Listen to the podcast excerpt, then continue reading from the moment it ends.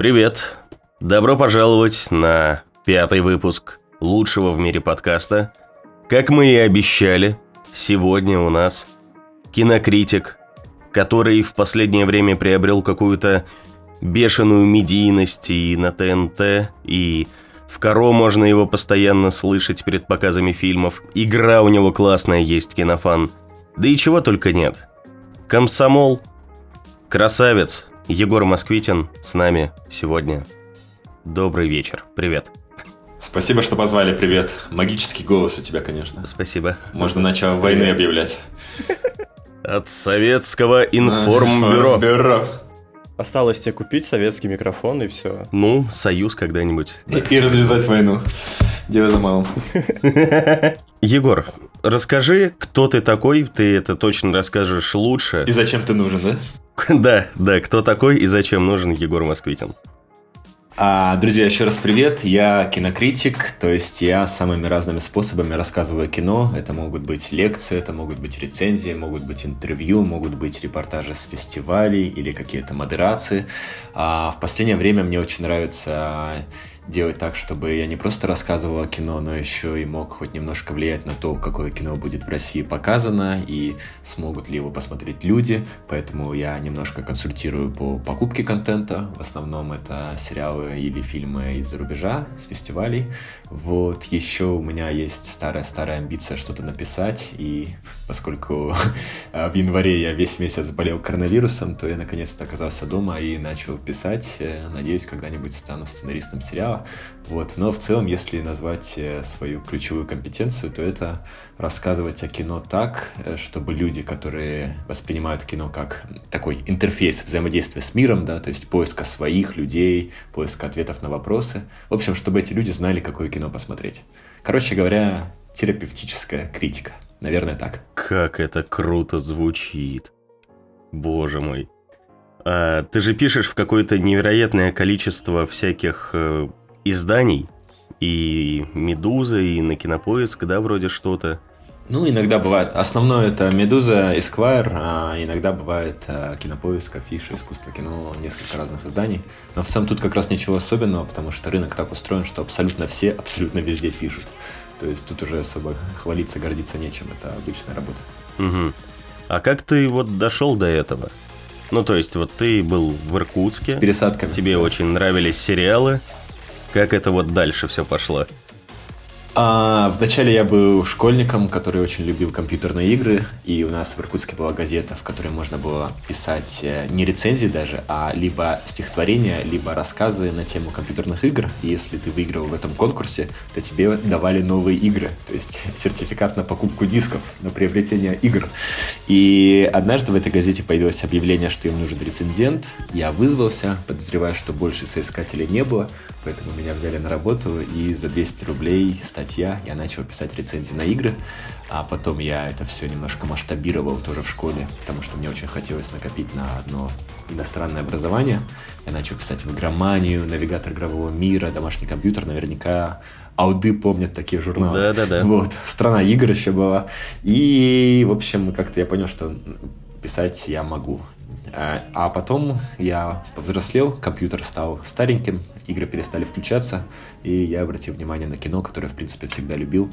И даже в школе, я помню, в классе в пятом мне дали задание написать сочинение на свободную тему. Я написал рецензию на «Храброе сердце» с Мэлом Гибсоном. Так что мне это всегда просто нравилось. Но дальше во время университета я э, отправлял резюме в разные издания, мне большей частью не отвечали, но постепенно добрался до каких-то мест, благодаря которым уже можно было переехать в Москву.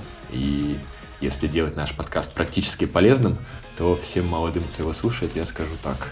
Обязательно едьте как можно раньше, потому что я лет пять потратил просто на а, любовь к Иркутску и ощущение, что я должен быть там, я должен что-то придумать. Вот. Даже был случай, когда в 2012 году я отказался от работы в Москве а, продюсером по гостям в одной передаче, которая тогда запускалась, потому что, цитата, у меня была девушка и аспирантура. Вот в итоге передача «Вечерний Ургант» запустилась без меня, а я еще три года сидел в Москве. И в Иркутске ничего не делал. Так что если чувствуете, что ваша работа невыполнима в вашем маленьком городке, то не очкуйте и двигайте в Москву или даже куда-нибудь дальше. Вот. Все, на этом практическая полезная часть подкаста закончилась, я подозреваю. Ну все, всем, всем пока. А такой быстрый вопрос, а чем ты вот помимо написания обзоров еще занимаешься? Еще занимаюсь фестивалями, на которых мы решаем, и тут уж действительно я это могу сказать, э, какие сериалы и какие сейчас еще и фильмы а, подсветить так, чтобы о них узнали в России. И если говорить о сериалах, то это сериалы российские. Фестиваль «Пилот» проходит в городе Иванове. А если говорить о фильмах, то это фестиваль ужастиков международных, а, который мы вот, надеюсь, э, запустим к ближайшему Хэллоуину. О, круто. Такая, Слушай, такая вот история. ты сказал про игры. Вот ты сейчас э, во что-нибудь играешь? Я э, в январе, когда заболел короной, я взял и скачал Wasteland 3. Вот, и получил огромное удовольствие. Uh-huh. Дня 3-4 подряд играл просто а, с перерывами на сон, причем в какой-то момент этот сон превратился из ночного в утренний, потом в дневной. В общем, это было действительно залипание, как а, в старые добрые времена в школе. А вот а, пару лет назад я покупал, причем цинично, якобы в подарок на 8 марта, всех, кстати, с праздником, мы записываемся 7 марта, PlayStation 4, и думал, а, или какой, какой там был сам последний? One или 4? Нет, наверное, 4 это, да, PlayStation, да? Вот, да. Uh, One это Xbox, да. И, короче, я купил, угу. и такой думаю, да. все, сейчас длинные выходные, сейчас мы во все порубимся. А, купил Ведьмака, Stranger Things, э, не Stranger Things, а как, как называется такой, и Life is Strange, Life is Strange, Detroit. Ой, замечательная игра, обожаю просто. Да, вот, вот Life is Strange прямо офигенная история. А Ведьмак из-за того, что слишком много интерфейса, слишком много возни, которая уже неинтересна, он мне как-то не зашел. В общем, короче, все уже, прошла молодость, нет магии вовлечения в игры, но если в них классный сценарий, то залипнуть можно иногда. А вот ты не думаешь, что игры, ну, это в какой-то степени как бы продолжение кинематографа, потому что вот на экране ты смотришь на то, как развивается история, а в играх ты на это можешь вот напрямую влиять. Ну вот как э, даже та самая Life is Strange, где твои какие-то выборы влияют на то, что будет дальше. То есть вот с этой точки зрения ты как-то рассматриваешь видеоигры? Ну да, конечно, видеоигры это продолжение кино, но есть несколько нюансов, которые мешают этому продолжению быть конгениальным, то есть соответствующим оригиналу. А, вот если игра является интерактивным сериалом или фильмом, да, как в случае с Детройт или Life is Strange или Волк среди нас, uh-huh. то, конечно, да, все законы соблюдаются, и ты действительно чувствуешь себя вовлеченным а, в кинематографическую драматургию. Но в большинстве других игр э, абсолютно нету того деления на акты, которые есть в кино, а это деление, оно по сути такой шаманизм, который нас заставляет следовать за историей. То есть, грубо говоря, в каком-нибудь Ведьмаке ты можешь просто встать, и время остановится, и, или ты можешь там заблудиться, да, или ты можешь начать собирать э, коренья, вершки и так далее, и в этот момент разрушится вот эта uh-huh. структура повествования, которая единственная э, на самом деле существующая, трехактная э, и действительно эффективная. Ну, то есть есть там какие-то варианты, кто-то придумывает еще акты, но в целом три акта — это самая со времен Аристотеля проверенная схема рассказывания историй. И игры ей не соответствуют, поэтому какие-то чувства, идентичные а, кино и литературе, ты там можешь испытывать только если ты прямо стремительно несешься по сюжету, не отвлекаясь на какие-то технические геймплейные вещи. Поэтому играм далеко до кино, и еще есть с ними большая проблема, что в них у тебя есть свобода воли, а как показывает практика, все-таки лучшая история это те, у которых есть один автор, да, даже если это, это автор Джордж Мартин, который в конце все испортит, как многим кажется. Uh-huh. И участие тебя, оно на самом деле обесценивает опыт повествования. Поэтому я в интерактивное э, кино э, с одной стороны верю, но с другой стороны я не думаю, что там будет когда-нибудь такая же драматическая глубина, как в кино, где есть авторитарный рассказчик. Единственный случай, когда я действительно что-то сильное переживал, играя в интерактивные истории, это а, версия Игры престолов от Telltale Games, uh-huh. в которой ты играешь за вымышленный дом Форестеров, который, по сути, дом Старков. И они сражаются с другим домом, который, по сути, дом Болтонов. И в этой игре каждый раз, когда ты пытаешься совершить рыцарский поступок, геройский, крутой, ну, как мы привыкли в играх, тебя тут же наказывают, там, э, убивают твоего брата или там э, делают что-то страшное с твоей сестрой. В общем, ты понимаешь, что твоя собственная гордыня должна взять и оказаться в одном месте, иначе твоя семья погибнет. И ты начинаешь там вставать на колено перед ними, целовать мечем и так далее. В общем, ты унижаешься так, как ты никогда не унижался в компьютерных играх. И вот этот опыт, он был прямо таким крутым. Я почувствовал себя Старком, человеком, который хочет, чтобы все было по справедливости, но вынужден мириться с огромным количеством а, испытаний и унижений. Вот это единственная игра, которая меня прям увлекла. Ну и «Волк среди нас» просто за счет сюжета было круто играть. А, меня, мне всегда нравилось вот это в играх, что зачастую там бывает такое, что тебе, ну, ты идешь по какой-то арке, тебе дают задание, говорят, если ты прямо сейчас туда не придешь, там вообще все сломается, быстрее туда беги, и это у тебя засчитывается как следующее какое-то задание. И ты действительно можешь просто там часов пять вот в том же Ведьмаке потратить на буквально что угодно, на открытие вопросительных знаков на карте, на там зачистку каких-то там интересных мест – а там как бы по сюжету, да, по идее, ты должен уже прямо сейчас быть вот где-то в другом месте. А с другой стороны, помнишь, наверное, в первой части Fallout был таймер. Твое э, племя, точнее, твое убежище вымрет, если за 90 дней ты не найдешь водный чип. И мы как-то это особо не заметили, когда играли с братьями.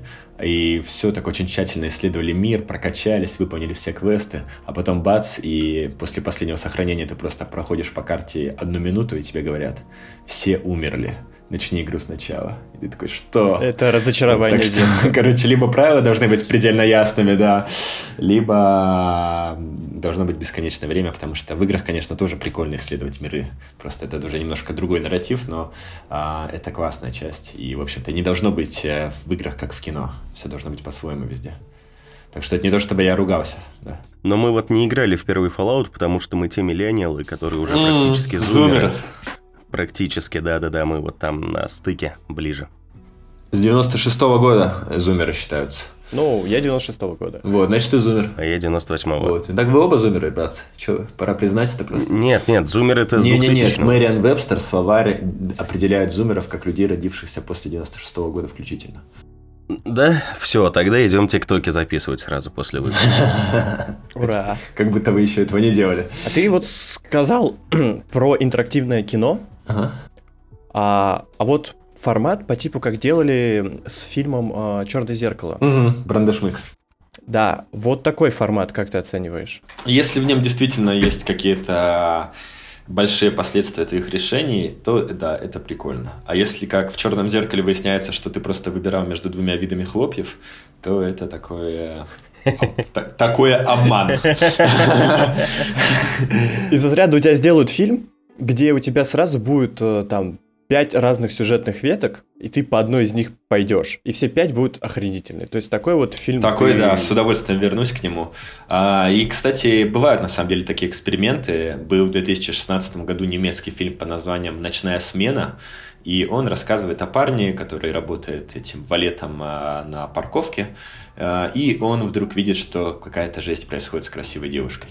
И дальше он может вмешаться, и все, кто сидят в зрительском зале, они раз там в минуту, в две а, выбирают с помощью мобильного устройства вариант событий, один из двух и экран устройства максимально черный, то есть никто не светит, и глаза друг другу, а, и всегда видно, сколько процентов проголосовало за тот или иной путь, и события действительно очень радикально меняются в зависимости от выбора большинства. И это было очень круто, но это дорого сделать, потому что много разных развилок, нужно всех а, заставить скачать приложение, нужно специальное оборудование в кинотеатре. В общем, пока что это нереализуемо нигде, кроме как на Netflix, и, насколько я знаю, Netflix а, нанял э, огромную часть сотрудников компании Telltale Games, которая обанкротилась два года назад, угу. но которая в свое время сделала вот эти действительно замечательные интерактивные сериалы по «Игре престолов», «Ходячим мертвецам», э, «Borderland» и так далее. Так что такое будет появляться. А еще, простите, что долго отвечаю, но меня это просто интересная тема.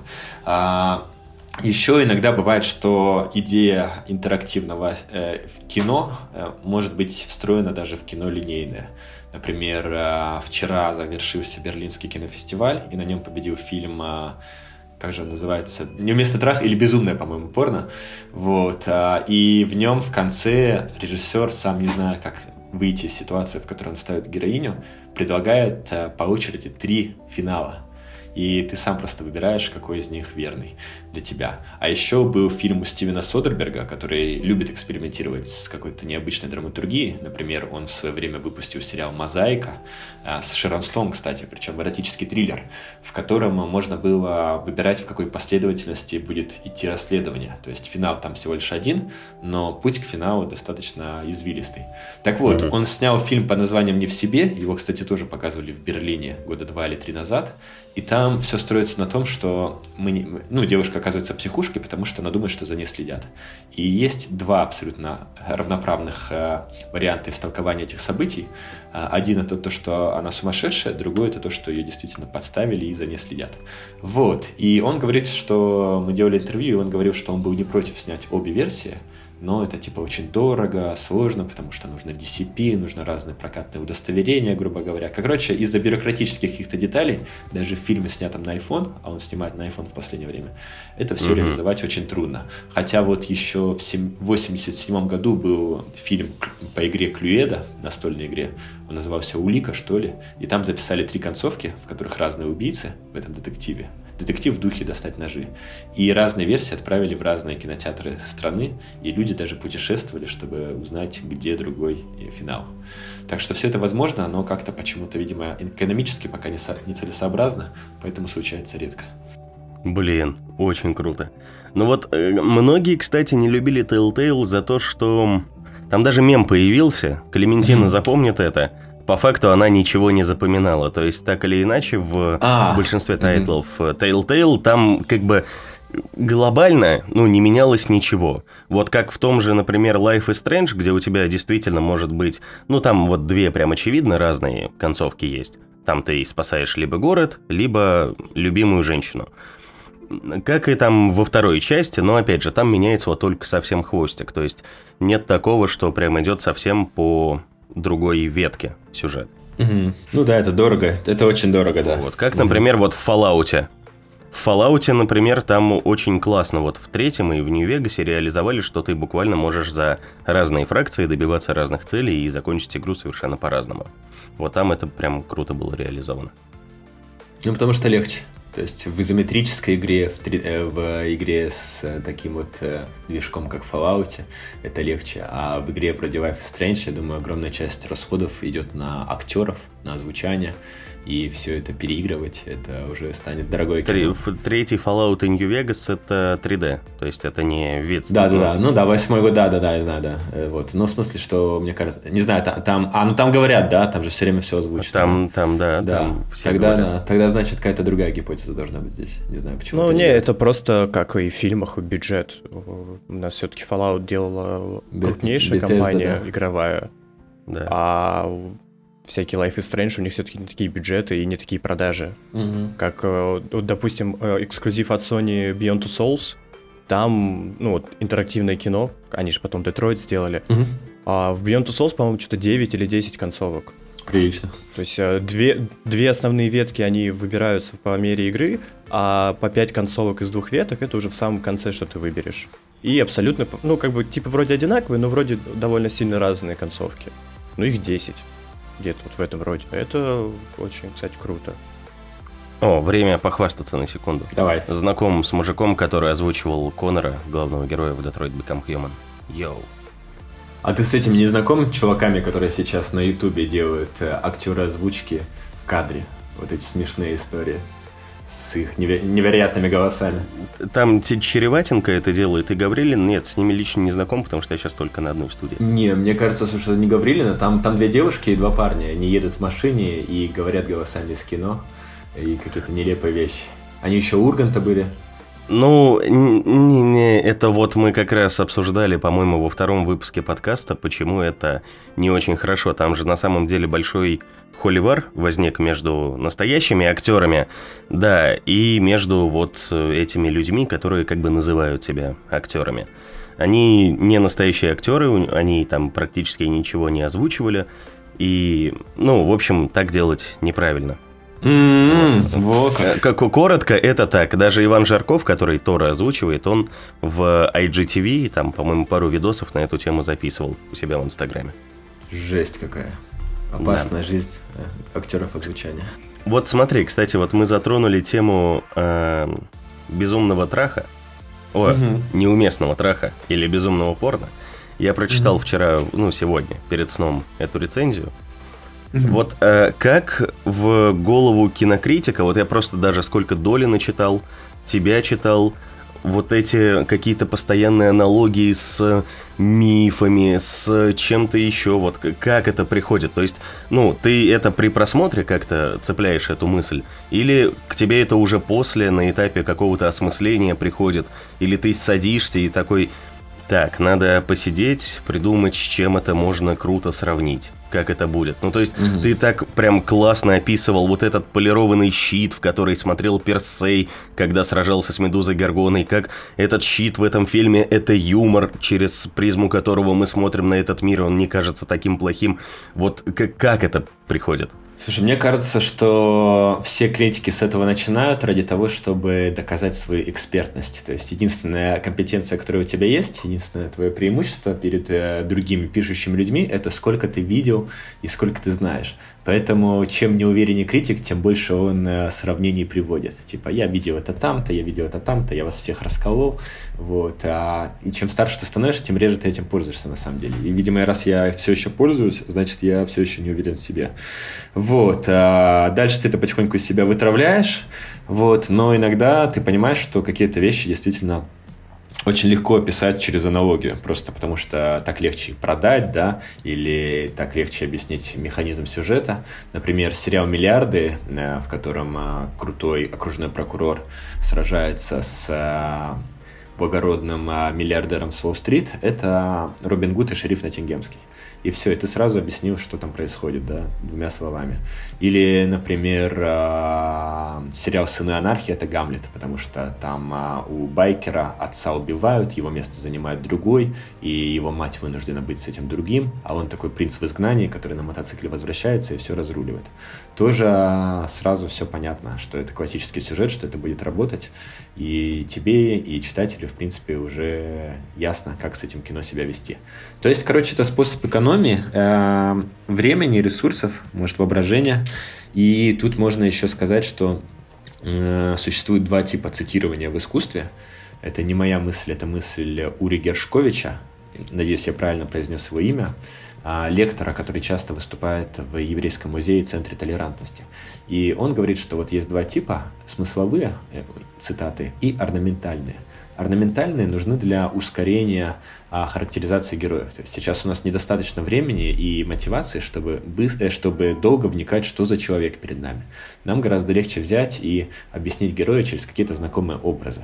Например, в фильме «На последнем дыхании» герой идет мимо э, э, изображения как его, Хамфри Богарта и начинает тут же ему подражать. И мы понимаем, что это вот такой молодой чувак, который хочет быть крутым, который находится в серой зоне морали и не прочь стать гангстером. Вот. И он а, вырос под а, впечатлением образов из кино. То есть его сформировали вот эти культурные коды из фильмов. Все, мы про него все моментально знаем. Это ускоряет наше знакомство с персонажем. И мы тут же можем себя с ним отождествить, потому что если мы смотрим кино, то, скорее всего, мы тоже выросли там на образах. И все наши ролевые модели тоже из кино.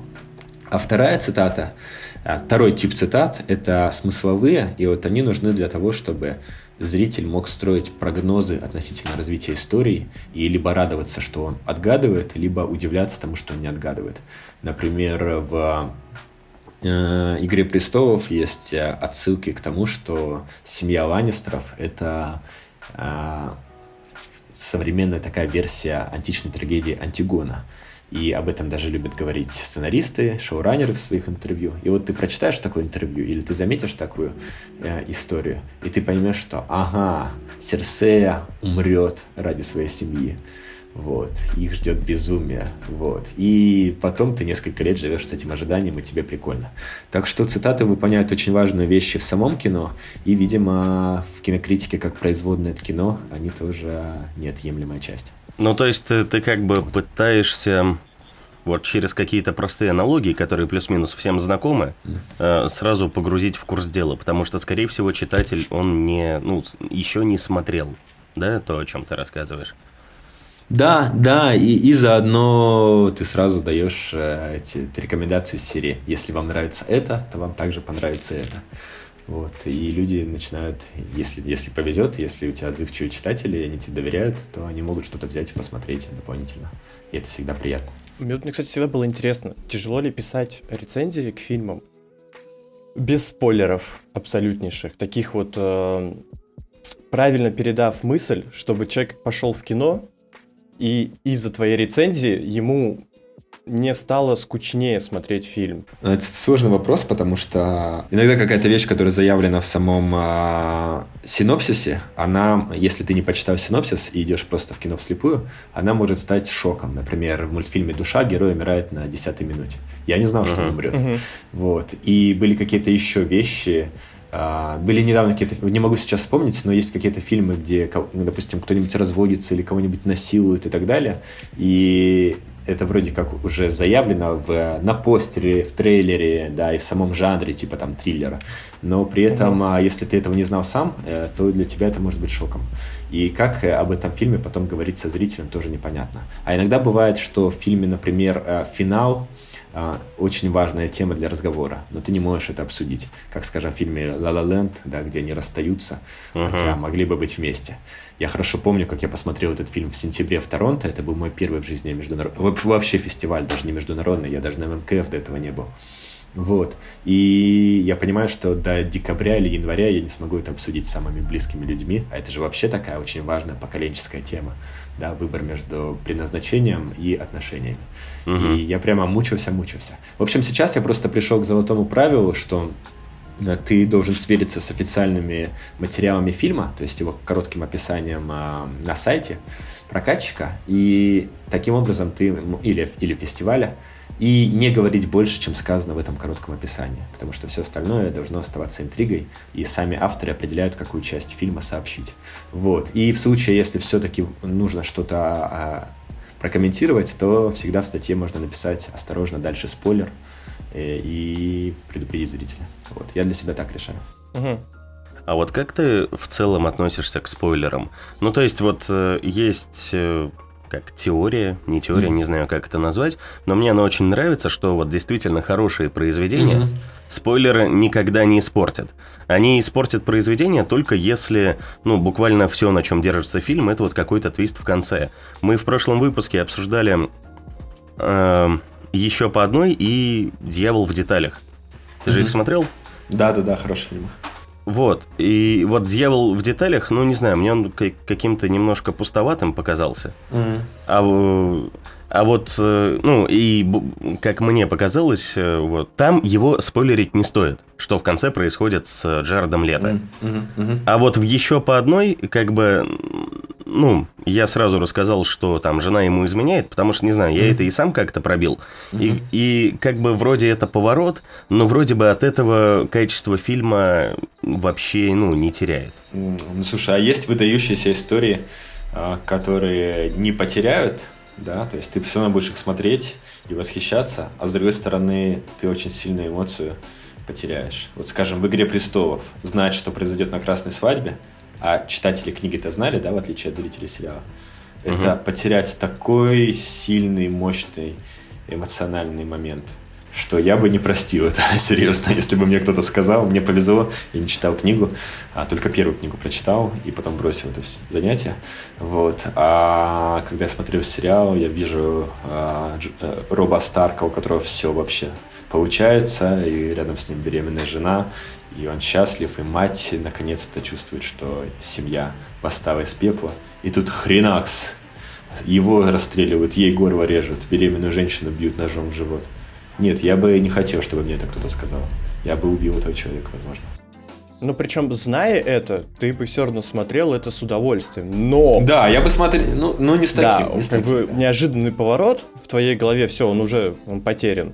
Даже вот ты сказал э, мультфильм «Душа». Я тоже, кстати, не читал ничего. Я не, не знал, что герой вообще умрет. Хоть типа в фильме ну, называется «Душа». Да, но, но там это не влияет. Там это особо не влияет. Это, да. это абсолютно никак не влияет, но э, на две секунды эмоции того, что типа «А, что, десятую минуту фильма он умер?»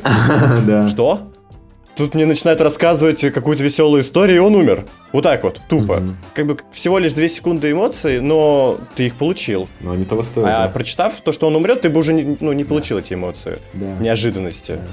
На самом деле так мало возможностей удивиться в кино, особенно если ты много кино смотришь, что надо их беречь, эти возможности. Поэтому я против спойлеров. Я с этим соглашусь. А вот ты поддерживаешь э, вот эту историю о том, что есть всего 12 сюжетов? Mm. А, я не, про 12 не слышал, я знаю, что есть 4 сюжета Борхеса. Это а, история о штурме и обороне крепости, история о возвращении домой, история о вечном поиске и история самоубийства Бога. И есть 36 сюжетов Джорджа Пальти, там 36. происходит детализация, да. Вот. Но наверняка у кого-нибудь, я думаю, есть и 12, и 40, и 50, э, кто больше придумает. У меня, кстати, была мечта, у меня до сих пор лежит прототип, а, сделать игру вроде Dixit, да, или Imaginarium, а только на кар- карточках а, самые расхожие сюжеты из кино, типа похищение, там, отец и сын, не знаю, или там штурм крепости, опять же. И играя в и чтобы было много вариантов, э, как использовать эти карточки. Можно играть как в Imaginarium, да, то есть раскладываешь и говоришь, я загадал такой-то фильм. Можно играть э, как в как его, как в эрудит, то есть, допустим, ты выложил криминальное чтиво, да, скажем, из угу. э, карточки два товарища, да, и э, похищение, да, а кто-то взял, добавил еще карточку космос, и это все уже превратилось э, в сериал Светлячок, да, или там, не знаю, Э, какой-нибудь мандалорец. И, в общем, и еще можно этим, э, э, в эту игру играть как в покер, типа, кто соберет больше комбинаций. То есть есть общие карты, есть те, которые выдаются только тебе. И вы повышаете ставки, и в конце кто-то говорит, у меня Властелин колец, а кто-то говорит, а у меня Звездные войны. И один использует три карточки, а другой четыре. В общем, мне кажется, очень много можно сделать вариантов игры из вот этих классических сюжетов, потому что они действительно берут и повторяются. Вот, так что да, ну, я, я разделяю. Imaginarium, кстати, да. круто. Но единственная проблема, что реально из, э, там, допустим, трех-четырех карточек у тебя может складываться... Почти любой фильм, да, да. Вот. Да. И, или, например, они, все карточки могут лежать рассеянными по столу, и ты собираешь а, из тех карт, которые оказались рядом, фильмы. Вот. Кто-то возьмет две карточки, да, назвав один фильм, а кто-то три. Но тут нужно очень четко прописать в правилах а, соответствие карточек, фильмов темам. И, то есть Иначе начнутся все эти споры, типа, а еще там вот это было, а еще там был карлик, поэтому я возьму 4 карты вместо 5, и так далее, и так далее, и никто не сможет проверить, особенно если речь пойдет о фильмах, которые видел только один человек, или которых даже не существует, и их только что придумали. В общем, игра с изъянами, но идея хорошая, наверное, можно докрутить, так что давайте, когда разбогатеем, этим займемся. Ну, звучит так, знаешь, как будто вот если ты в нее будешь играть, это только с э, ярыми то кинопанами. Да, то только, то только ты будешь, да. Потому что вот я помню, э, значит, у Егора есть э, потрясающая киновикторина, называется Кинофан. Я как-то смотрел еще в бытность э, Geek TV, бывшего Games TV, и, по-моему, Егор это единственный человек, который пришел в редакцию, и его никто не захейтил с самого начала. Не, было там, было поначалу немножко. Я помню, просто все, все, все писали, мол, человек улыбка, вообще класс. Но было гораздо меньше, чем когда приходил какой-то другой новый ведущий на эту платформу. И мне настолько нравился этот проект, и я всех начал добавлять в друзья, и Егор единственный, кто добавил, и потом еще начал приглашать на кинофан. Говорят, у меня здесь классная киновикторина, приходи попробуй. По разным причинам, раза три я никак не смог прийти, то я уезжал в Саратов, то у меня там какая-то работа, учеба была, на четвертый раз мне стало безумно стыдно уже, потому что Егор уже прям пишет, говорит, ну, сходи, ну, что-то. Я такой, блин, все, в этот раз точно пойду. Сходил, думал, что я, ну, что-то знаю о кино, потому что я был, по крайней мере, тем человеком, которому друзья писали и такие, что посмотреть на вечер. Я такой, ну вот, глянь, вообще класс. Пришел и понял, насколько я не знаю о кино ничего. Вообще абсолютно. Притом там сидят команды, там делится это на две лиги – как бы высшая лига и первый дивизион, да, по-моему, называется. Mm-hmm, да, который Одни играют с подсказками, вторые играют без подсказок, и они просто шпарят какие-то фильмы, буквально которые там вот на там, текущем Берлинале показали неделю назад, а они про них все знают. Они либо прочитали, либо сами там были, потому что они тоже где-то работают. И ты просто сидишь такой, ну, в носу ковыряешься такой, я Мстителей смотрел когда-то, думал, здесь будет что-то похоже. А оказывается, все совершенно не так. Так, но у нас есть тематический сценарий игры по Мстителям. Все нормально в нем. Нет, без Берлинале. Ну, просто это было очень круто, и я помню тогда, насколько меня это подстегнуло э, смотреть еще больше кино, смотреть больше интересного кино, смотреть какие-то, ну, малоизвестные проекты, которые при этом могут быть абсолютно, ну, какими-то крутыми. Вот, ну, не знаю, как э, какое-нибудь авторское кино, типа «Я, Эрл, умирающая девушка», mm-hmm, там mm-hmm, «Глотай» mm-hmm. тоже замечательный был. Вот, и теперь я следую этому, и я почему-то очень сильно влюбился в авторское кино. И вот спасибо, Егор, за это, потому что открыл, конечно, какой-то огромный мир того, что было вообще неизвестно. То есть, что вообще проходит мимо какого-то массового зрителя. Слушай, спасибо большое. Вот такие вещи, иногда их слышишь, это очень приятно, это очень подстегивает и дальше работать. Вот. Вообще все, мне кажется, делается в таких профессиях ради обратной связи, поэтому большое спасибо. А вот, кстати, два дня назад, что ли, мы делали кинофан корпоративный для айтишников, которые сидят в небольшой компании, продают умные дома. И мы, я помню, что я всю ночь сидел и готовил из архив, выбирал из архивов вопросы, которые будут полегче, попонятнее и интересные людям, которые не специально смотрят кино. Вот. И я, конечно, в очередной раз убедился, что да, у нас одно время, особенно в первые годы, был прям сильный хардкорный крен. И что там были вопросы, которые я даже сейчас, сам уже сейчас не могу ответ вспомнить. Вот. Но худо-бедно выбрали все самое легкое, веселое, разумное и хорошо провели праздник. Они вот пишут, довольны остались, хотят прийти. Так что да, конечно, в кинофане нужно обязательно делать вот это деление на две лиги и очень тщательно редактировать вопросы а, и придумывать поменьше самому, побольше делегировать, чтобы это было реально для нормальных людей, а не для задротов вроде меня. Вот, так что надеюсь, что сейчас это все возродим и все будет подружелюбнее по отношению к пользователю. Так что те, кто слушает подкаст, если вы уже напугались, то не слушайте Леху, на самом деле а, там все это уже по-человечески. А вот ты, кстати, пересматриваешь фильмы просто вот, ну, для себя, там, для души. То есть не, не для того, чтобы вот, э, ну, что-то ага. написать или там в чем-то лишний раз как-то убедиться, да, да, да. а вот потому что тебе приятно, ну, не знаю, там, шазел какого-нибудь. Угу. Так, ну вот э, в январе я пересмотрел э, «Дневной дозор», но, в принципе, это было по работе, потому что сюжет, один из сюжетов, над которым мы думаем, он э, схож с, с идеей Сергея Лукьяненко. Я поразился, насколько «Дневной дозор» изобретательно сделан. Там ни одного лишнего кадра, там крутейшая графика, там очень продуманные смыслы, метафоры и так далее. В общем, были времена, когда Тимур Бекмамбетов делал действительно потрясающие вещи. Mm-hmm. А, для себя я всегда, когда лечу в самолете, в последнее время я так далеко не летаю вот, из-за коронавируса. Но когда у меня были трансатлантические рейсы, я обязательно включал вот в этом сиденье с монитором La La Land. А, и просто mm-hmm. фоном и слушал его, и поглядывал. Это был такой ритуал. Вот, мне кажется, раз шесть я его так посмотрел. А еще один фильм, который я пересматриваю достаточно часто, но почти никогда до конца, это «Гладиатор» Ридли Скотта. Это просто а, любимый обожаю. фильм вообще детства, да.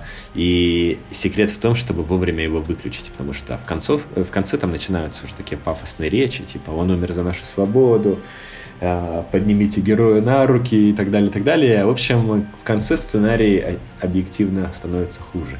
Но если ты смотришь всю вот эту историю про первые бои, про знакомство с будущими друзьями, вот эту фразу «я отомщу в этой жизни или в следующей», то ты прям кайфуешь и понимаешь, что это идеальный фильм. Главное вовремя остановиться.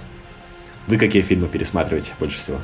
Я, я вот именно, кстати, после того кинофана и посмотрел «Гладиатора», потому что там был mm. раунд с цитатами, и я ничего не смог э, произнести, потому что я просто не знал. И у меня там рядом сидит уже э, парень, который такой ну так самое простое. Я Максимус Децим Мерили, отец убитого сына и муж убитой жены. В, в этой жизни или в следующей? Посмотрел и влюбился в этот фильм. Пересмотрел буквально через неделю второй раз, потому что это какое-то невероятное впечатление. Бомба. Представляете, у них не было сценария на начало съемок. И все равно как-то выкрутились. Серьезно? Да, они там на ходу все сочиняли. Импровизация. Нет, нет, но они писали, они писали, да. Вот ты, да, ничего пересматриваешь.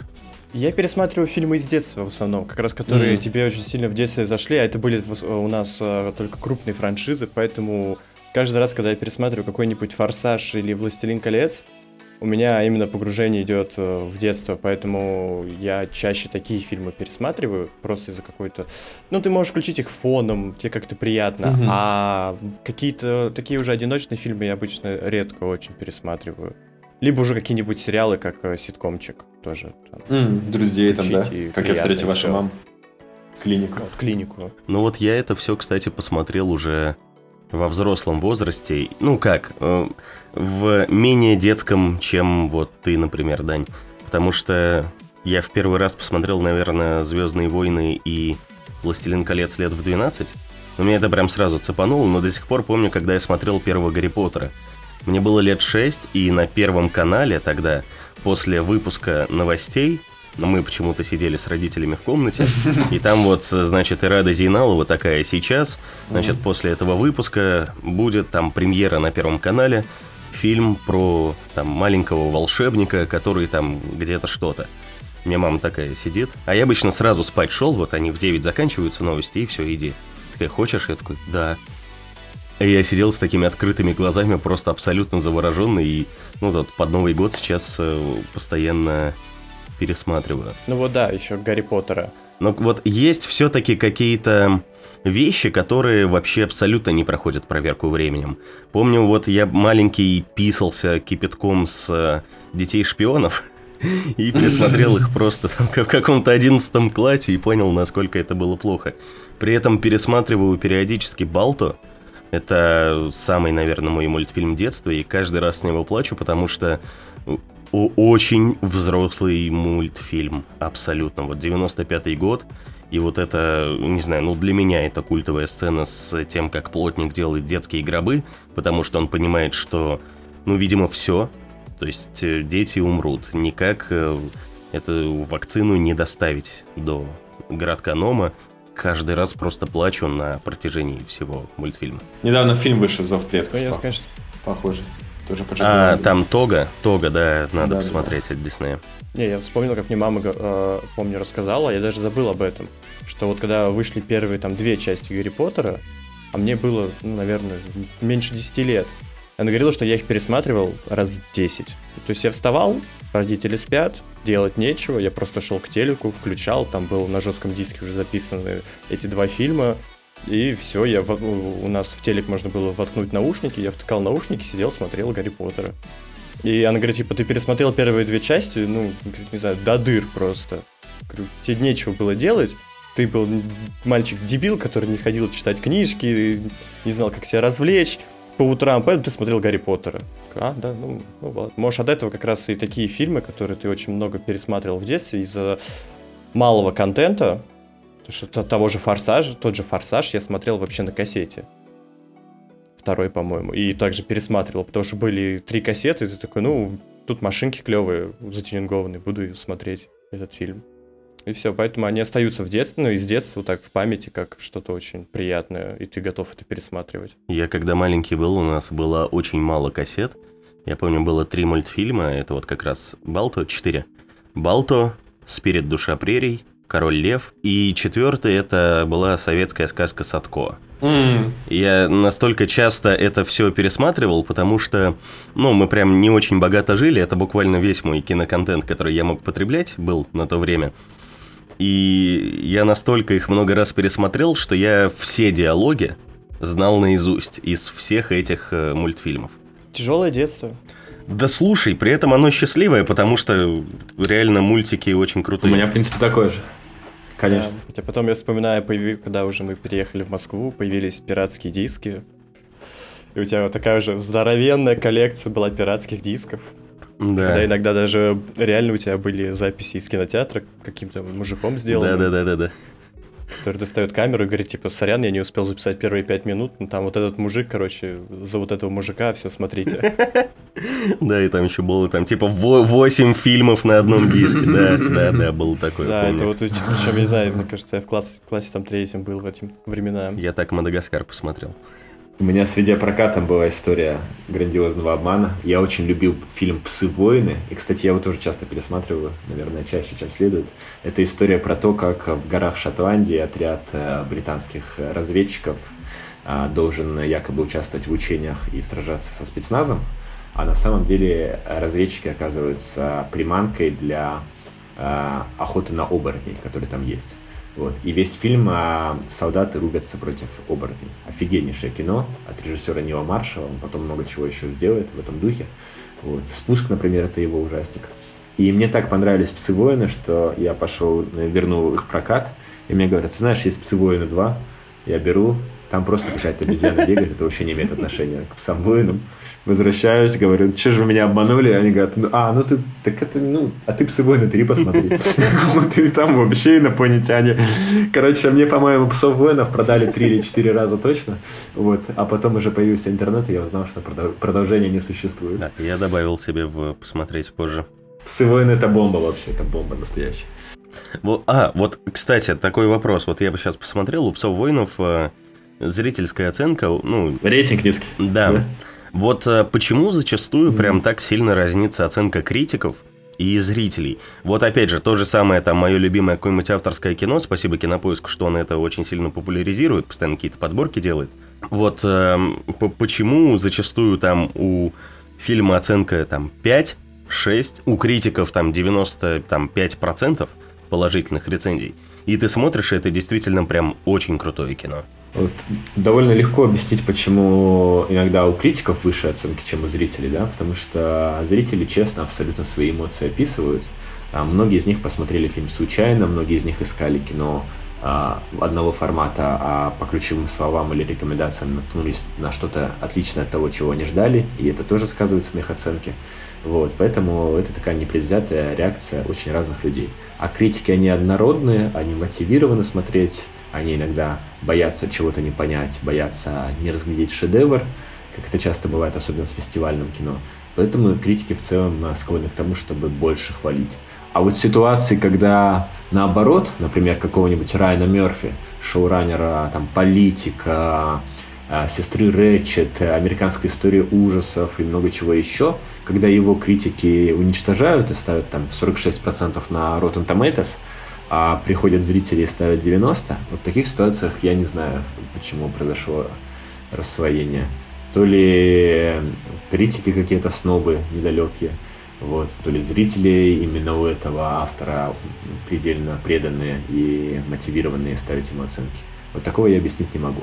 Но в целом мораль в том, что нельзя доверять ни общей оценке, ни критической, нужно просто самому смотреть кино. А если у тебя нет времени самому смотреть, то нужно найти пару друзей, может быть, критиков, может быть, просто друзей, которым доверяешь, и с ними сверять свои чувства. Например, у меня есть люди, которые, если не скажут, что фильм плохой, то я на 90% уверен, что и мне он не понравится тоже. Вот. А есть люди, наоборот, которые хвалят какое-то кино, я уже заранее знаю, что это кино мне не понравится. Вот, так что своих Ну вот у нас в создании такая история, есть приложение Mast, прикольное. Оно, ну, по сути, как кинопоиск, ты там тоже ищешь фильмы, ставишь оценки, добавляешь в посмотреть позже, э, отмечаешь то, что посмотрел. И там есть очень ну, классная плашечка. А, и там, кстати, можно оценки с кинопоиска все свои импортировать, если там долгое время их mm-hmm. выставлял, чтобы заново это все не делать. И у нас там зданий совместимость там процентов 80-85. Поэтому очень классно, если mm. один из нас говорит, что типа Match. фильм классный, скорее всего, и второму это тоже понравится. Прикольная идея, прикольная идея.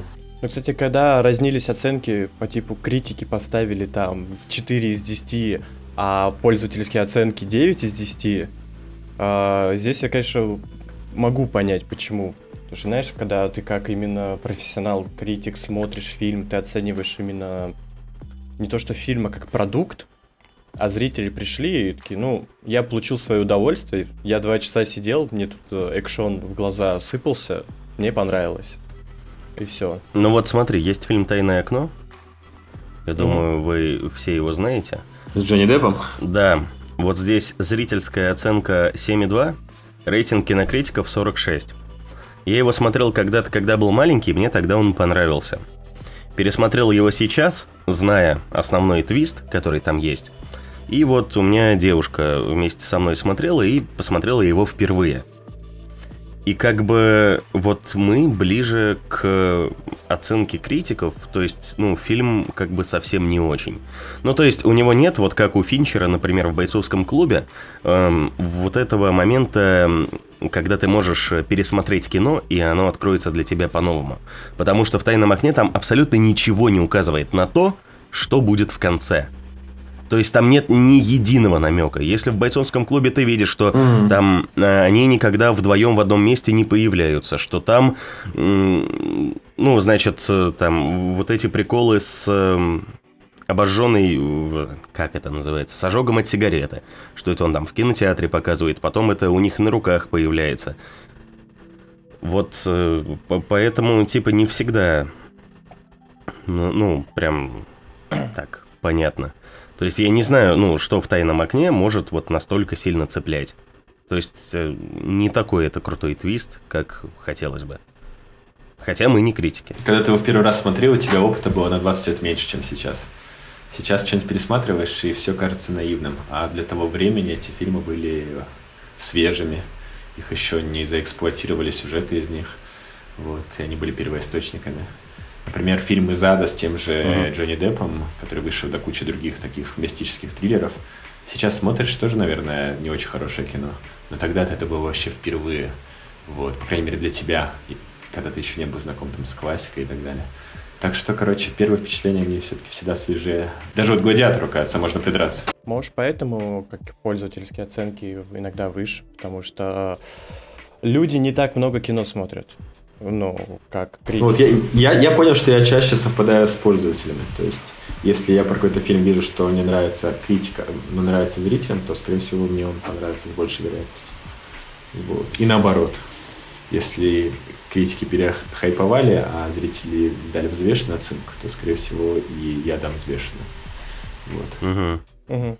А вот Тогда, ну, из этого, как мне кажется, логично вытекает вопрос, что вот такого посмотреть, ну, есть ли какой-то как бы джентльменский набор фильмов, помимо 400 фильмов кинофана, э, которые, значит, можно посмотреть и сформировать хороший вкус в кино. Ну, то есть, что ты так раз и прям пробиваешь э, пробиваешь фильм, понимаешь, вот это прям круто, а вот это, э, вот так. Не знаю, потому что я очень много не смотрел важного кино, которое смотрят там на киноведческих факультетах, на режиссерских, сценарных курсах. И из этого у меня всегда есть этот синдром самозванца, который думает, что занимается профессией, в которой много чего не понимает.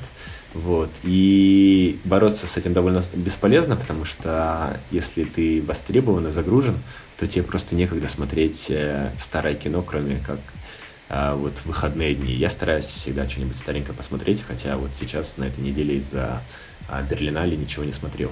Вот, и тогда я для себя понял, что очень важно взять и не притворяться, что ты там а, все видел, а сам на самом деле просто на Википедии что-то почитал, потому что это сразу вообще uh-huh. люди чувствуют, когда ты врешь.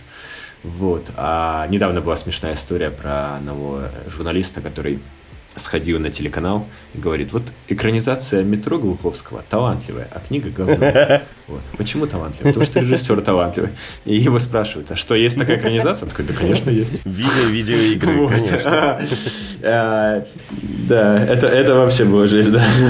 Вот. А, и я для себя просто понял, что можно взять и какой-то собственный маршрут прокладывать, и можно воспринимать себя не как человеком, который линейно получил образование, да, сначала там первый курс это философия, потом это что-то еще и так далее, а как человек, который просто туман войны исследует в игре.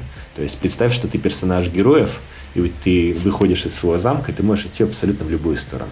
И вот пусть тебя занесет там в сторону корейского кино, и для тебя останется абсолютно неизвестным французское кино. Пусть там, не знаю, ты смотришь много сериалов, но при этом не видел классические кинофильмы. В общем, главное своим путем идти как можно больше смотреть, э, и смотреть как можно больше хорошего. Вот. А в принципе, со временем ты поймешь, что хорошее, что плохое. Не нужно переживать, что ты чего-то там не видел, а, не знаешь, что у Стэнли Кубрика дебют был так себе, вот, и так далее, и так далее. Ну и, конечно, есть эти все списки классического кино, э, нужно его смотреть, искать на это время, но очень важно его обязательно с интерпретацией смотреть, потому что иначе это просто довольно медленные вещи. Например, «Веревка» Хичкока, я ее посмотрел очень поздно, и она вообще не впечатляет. А для своего времени это кино с э, очень длинными планами, с э, очень э, провокационной для того времени этической проблемой и так далее, и так далее. То есть, короче, обязательно главное сопровождать погружение в фильм изучением контекста. Можете использовать такую штуку, как э, пест-анализ. Анализ политических, экономических, социальных и технологических факторов. Обычно это используют при оценке каких-то маркетинговых продуктов, да, но это вполне можно использовать для рефлексии на тему того, почему тот или иной фильм вышел в то или иное время. Вот, так что, короче, не важно, сколько вы смотрите, важно, э, есть ли у вас какой-то процесс осмысления. Вот, наверное, так. Так что никакого списка не дам. Потому что Просто смотрите, что в кайф. Да, что в кайф. И да. наслаждайтесь самым дорогим из искусств, которое рассказывает классные истории. Ну, зачастую. Вот смотри, э, Глуховского тронули. Топи смотрел? Да, но не до конца. Три серии я посмотрел, мне их заранее дали для рецензии. По трем сериям мне показалось, что это очень плохая работа с а, а, мужскими персонажами. Вот, что это очень э, наигранное пространство. Э, но говорят, кстати, э, и вот это тоже, конечно, изъян профессии, что ты пишешь, не посмотрев целиком. Так вот, говорят, что к концу вроде как становится поинтереснее но меня не зацепило. Хотя я понимаю, что если бы у меня тогда были все серии, то я бы просто по инерции посмотрел, потому что когда ты погружаешься в историю, независимо от ее качества, тебе просто хочется взять и завершить свое путешествие. Э, было такое исследование, которое сделали еще в Российской империи, а затем развили в Советском Союзе. Была такая женщина, Блюма Вульфовна Зейгарник, русская ученая которая работала при царе, потом сбежала в Германию, потом вернулась в Советский Союз.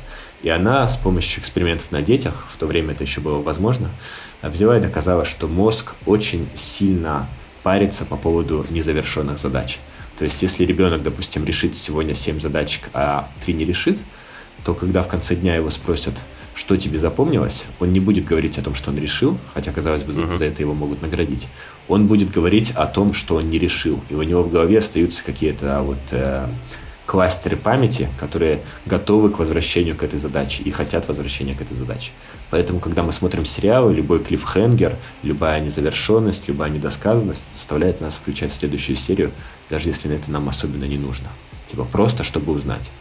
Вот. Так что я бы топи досмотрел, наверное, если бы мне их сразу дали, как на Netflix. А вам как? Ну, я только посмотрел. Да, не, времени не нашлось. Ну, слушай, ну, мне... Нет желания такого. Мне вот прям на самом деле, ну, гораздо больше понравилось, чем не понравилось. Наверное, из-за какой-то вот очень классной тягомотной атмосферы, такой мрачной славянской сказки, вот как ну не знаю, вот как Ведьмак, но больше вот именно в, во, во что-то сказочное. Ну и концовка, как по мне, она прям слишком э, перекликается с мировоззрением Глуховского.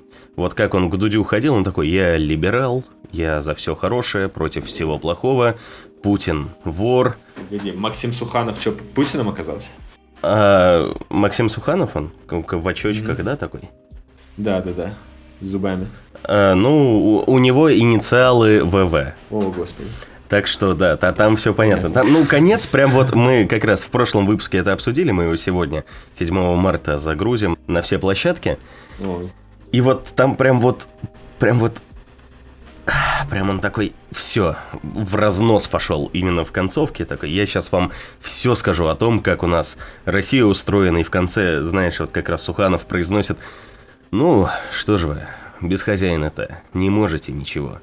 И ты такой, ну да. И удаляется во дворец, да? Ну, нет, там, конечно, по-другому немножко завершается, но там прям, прям слишком тебе в глаза это все бросается. Но вот, но мне из-за атмосферы понравилось, как там все очень классно сходили с ума.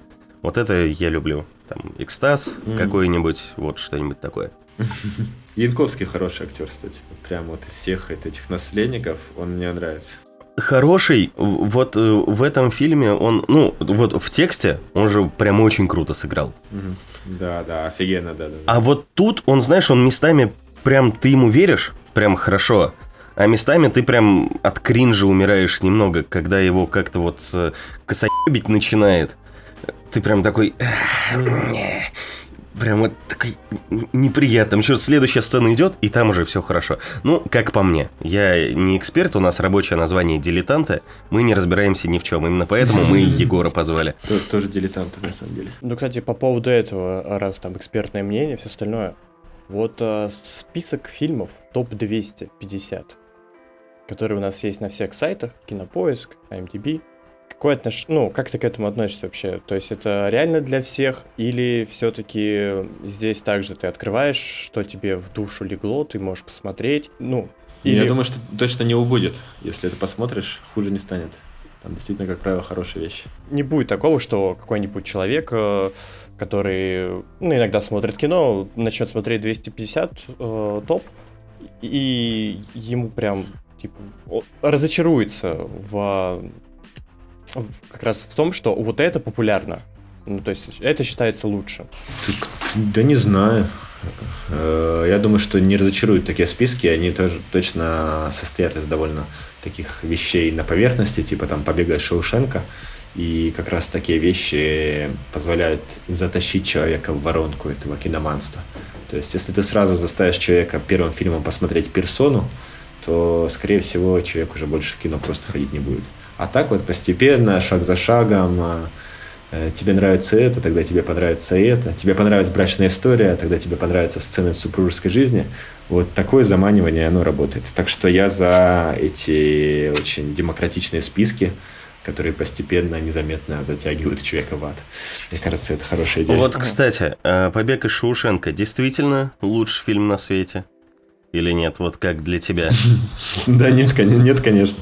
Вот, я не знаю, «Мгла» а, по Стивену Кингу лучше, «Зеленая миля» лучше, а «Останься со мной», «Stand by me», не знаю, как правильно перевести, тоже гораздо лучше. Это где мальчишки э, ходят по железной дороге 80-е годы. Ну, это, это э, фильм, основанный на романе, рассказе даже, по-моему, Стивена Кинга, а, а может, романе. Там, кстати, где Хлоя Морец играла? И нет, нет, нет, нет. Хлоя Морец играла в этом, как его, в а, ремейке Кэрри, что ли, да, или что-то такое. Не помню, она в каком-то ремейке, по-моему, играла. А, вот, я, да. я стою... Или что-то такое, вот она где-то там играла. Типа, я остаюсь, как так? А, не знаю, есть я, я, я остаюсь, это, по-моему, с Кирен... Короче, много фильмов, где кто-то остается. Это самое ходовое название в романтических историях. Но э, «Будь со мной» или «Останься со мной», «Stand by me» — это история о подростковой дружбе, о четырех ребятишках, которые думают, что во время летних каникул блуждают по окрестностям своего городка, по всяким железным дорогам, сталкиваются с хулиганами, видят труп, и все это история о том, как они скоро расстанутся, потому что один уедет, э, один э, там э, живет с семьей, где его бьют. В общем, короче, это очень грустная история о детях, которые умеют сопротивляться несчастью и ужасу, потому что они дети, потому что у них есть эта сила, есть эта невинность. А в конце нам показывают, как они спустя 20-30 лет все изменились, как у них уже свои дети появились, и это очень грустно и красиво. И там играл Ривер Феникс, который умрет, по-моему, через несколько лет после съемок, а может, кстати, через довольно много лет. Вот, и это тоже придает трагизма истории. Короче, рекомендую. Самая крутая экранизация Стивена Кинга – это «Stand by Me». Останься со мной. Все. Эм, да. Лучший фильм, который ты смотрел? Но лучшего нет, есть любимые просто, которые как-то в детстве повлияли или сейчас повлияли, и которые хочется пересматривать. Поэтому назову два фильма, три фильма назову. Один это «Восхождение» Ларисы Шипитько. А, единственный российский фильм, который победил на Берлинале. А, кино о войне, женщина-режиссер, абсолютно русская Кэтрин Бигелоу, и даже круче, потому что все фильмы про войну, которые делала Шипитько, а у нее, кроме фильма «Восхождение», есть фильм «Крылья», это нечто невероятное. Там такие женские характеры, что современное кино со всем его курсом на интересные женские характеры уступает фильмам 70-х. Так, и даже 60-х, по-моему. 66 а, крылья она, да, «Крылья» она сделала в 66-м, это ее дебют. Вот. А «Восхождение» — это 77-й год, история о двух партизанах, один из которых очень сильный и волевой, а другой трусливый. И это такая демонстрация двух сценариев жизни, особенно мужской жизни, когда ты можешь быть либо таким, либо таким. И фильм работает на контрасте. То есть э, и пример, и антипример, они что-то в твою голову впечатывают. Mm-hmm. Там, про мужество, про достоинство, про порядочность, благородство и так далее. Это самый сильный фильм о войне, который я видел, даже несмотря на то, что есть фильмы вроде «Иди и смотри» и так далее, и так далее. Или там А, вот. А из тех, которые действительно вызвали очень большие личные потрясения, это «Прогулка» Алексея Учителя. Я помню, что когда я посмотрел этот фильм в 2003 году, я подумал, господи, я... вы видели, Нет. да, этот фильм? Два парня и девушка шагают по Петербургу. Это такой, грубо говоря, петербургский ремейк а, «Я шагаю по Москве», только больше про любовь, чем про дружбу. Вот. И просто на протяжении дня э, незнакомая э, девушка знакомится с двумя парнями, лучшими друзьями, и все друг в друга влюбляются. Потрясающее кино. Недавно, кстати, пересматривал 14 февраля и понял, что это самый, наверное, идеальный фильм для а, просмотра вдвоем, потому что он предполагает не только радость, но и какой-то разговор после, разговор о ценностях, о э, сверку чувств, одинаково одинаково ли вы воспринимаете любовь. Э, в общем, очень рекомендую. Так вот, это фильм, который очень сильно повлиял. Когда я его смотрел э, в 2003 году, я думал, что, черт, я похож на героя Баршака, этого романтичного, уязвимого, а надо бы быть как герой Цыганова, циничным и мужественным. Mm-hmm. Вот. Потом, спустя лет 10 я, видимо, стал Цыгановым, или там, не знаю. А сейчас, спустя еще 8 лет, я посмотрел и понял, что из этой тройки я героиня Ирины Пеговой. В большей степени, чем этих двух мужиков. Вот, так что вот это два любимых отечественных фильма. Ну, а два любимых иностранных пусть будет просто. Это «Рокки» и «Гладиатор». А у вас? Давай, Дань, начни. Я пока сейчас очень долго думать буду. Очень сложный, на самом деле, вопрос. А, я никогда не выделял какие-то свои даже любимые фильмы или какой-то самый лучший, который я бы советовал абсолютно всем. Я могу, кстати, назвать э, просто фильм, который я могу посмотреть, просто который мне запал в душу из-за не своего повествования, а из-за того, как он снят, э, который Лёше не понравился, а мне на 10 из 10 из-за своей картинки. Это «Неоновый демон». Mm. Просто потому, что это очень красивое кино для меня, и я могу его записать э, в любимые фильмы. Ну, не то чтобы не понравился, я ему 7 поставил. Визуал там очень классный. Смысл? Ну, ну, ну, просто как для меня, видишь, это для меня как бы это фильм Ларса фон Триера без Ларса фон Триера. Вот как, каким-то он мне таким показался, как бы немножко... Ну вот видишь, у каждого свое, поэтому мне это понравилось, а так я не могу, наверное, выделить еще какие-то любимые фильмы. И, и, кстати, я даже никогда не задумался. Забавно. будет хороший... О неоновом демоне можно сказать, что это фильм Дэвида Линча без Дэвида Линча, и ты тоже окажешься прав. Да. Кто как видит, тот так и видит, да. Наверное. Э, блин, я вот, кстати, ну, из российского производства, не знаю, вот не так давно, не знаю, на- наверное, я дорос, хотя, скорее всего, еще нет, Сталкер мне прям безумно понравился. Mm. Это вот тот фильм, после просмотра которого я для себя точно вынес мысль, что я сейчас его посмотрел, понял, ну вот, по-своему, пересмотрю его лет через пять, для меня это будет совершенно другое кино. Ну, то есть он настолько, как бы, ну, как мне кажется, может трактоваться по-разному, настолько в нем много всего и для каждого своего, что он будет э, вот абсолютно разным. А, из недавнего, блин, не знаю, давно не пересматривал, ну вот ровно один раз посмотрел, но мне тогда очень понравилось аритмия, наверное, из последних вот там 50 лет. Mm. То, что мне прям очень зашло. Я тогда помню, прям э, какие-то дикие эмоции получил от того, насколько, насколько это круто. Из э, зарубежного, ну, Балта, просто потому что эта история с, тянется из моего детства и насколько его тоже можно пересматривать. Я говорю, каждый раз на протяжении всего фильма, от самого начала до самого конца, я просто рыдаю. Вот у меня постоянно текут слезы. Вот. И если когда-нибудь случится такая ситуация, что прям надо будет выплакаться, просто включаешь фильм и смотришь. Там ни Хатику, ни там Белый плен, а вот именно Балто. И из фильмов, ну, блин, да, наверное, тоже «Гладиатор». Не знаю, я его вот в очень взрослом возрасте посмотрел. И очень, ну, мне настолько понравилось, что я прям пересматривал и пересматривал. Либо «Шазел» какую-нибудь и одержимость, и La La Land э, до сих пор в сердце, как в первый раз. Вот, наверное, такие мысли. Ну, вот видишь, у каждого свое, каждому свое. Да, да, и это очень классно. То есть кинематограф, он, ну, дает каждому свое вообще ощущение мира. Вот мы, когда с э, девушкой познакомились, Она вообще, она даже Гарри Поттера не смотрела. Ну, то есть вообще практически ничего. И вот э, у нас сейчас довольно обыденная ситуация, что мы вечером что-нибудь смотрим, ну, либо что оба не смотрели, либо я что-то пересматриваю, она смотрит впервые, и прям очень классно обсуждать это, потому что каждый видит это по-разному, каждый находит в этом что-то свое. Вот это прям восторг. Аминь. Аминь. Еще, кстати, был один вопрос а, по поводу дубляжа. О, да. Прям вот э, на самом деле очень интересно, особенно для российского рынка. Как ты вообще относишься к этому? А, и вот эти постоянные споры о том, как переводят у нас фильмы, и названия, и сами важные моменты в фильмах, а, то, что пытаются под российскую аудиторию что юмор, что какой-то смысл локализировать, но теряется какой-то иногда смысл, который заложил автор. Вообще, как ты относишься к дубляжу?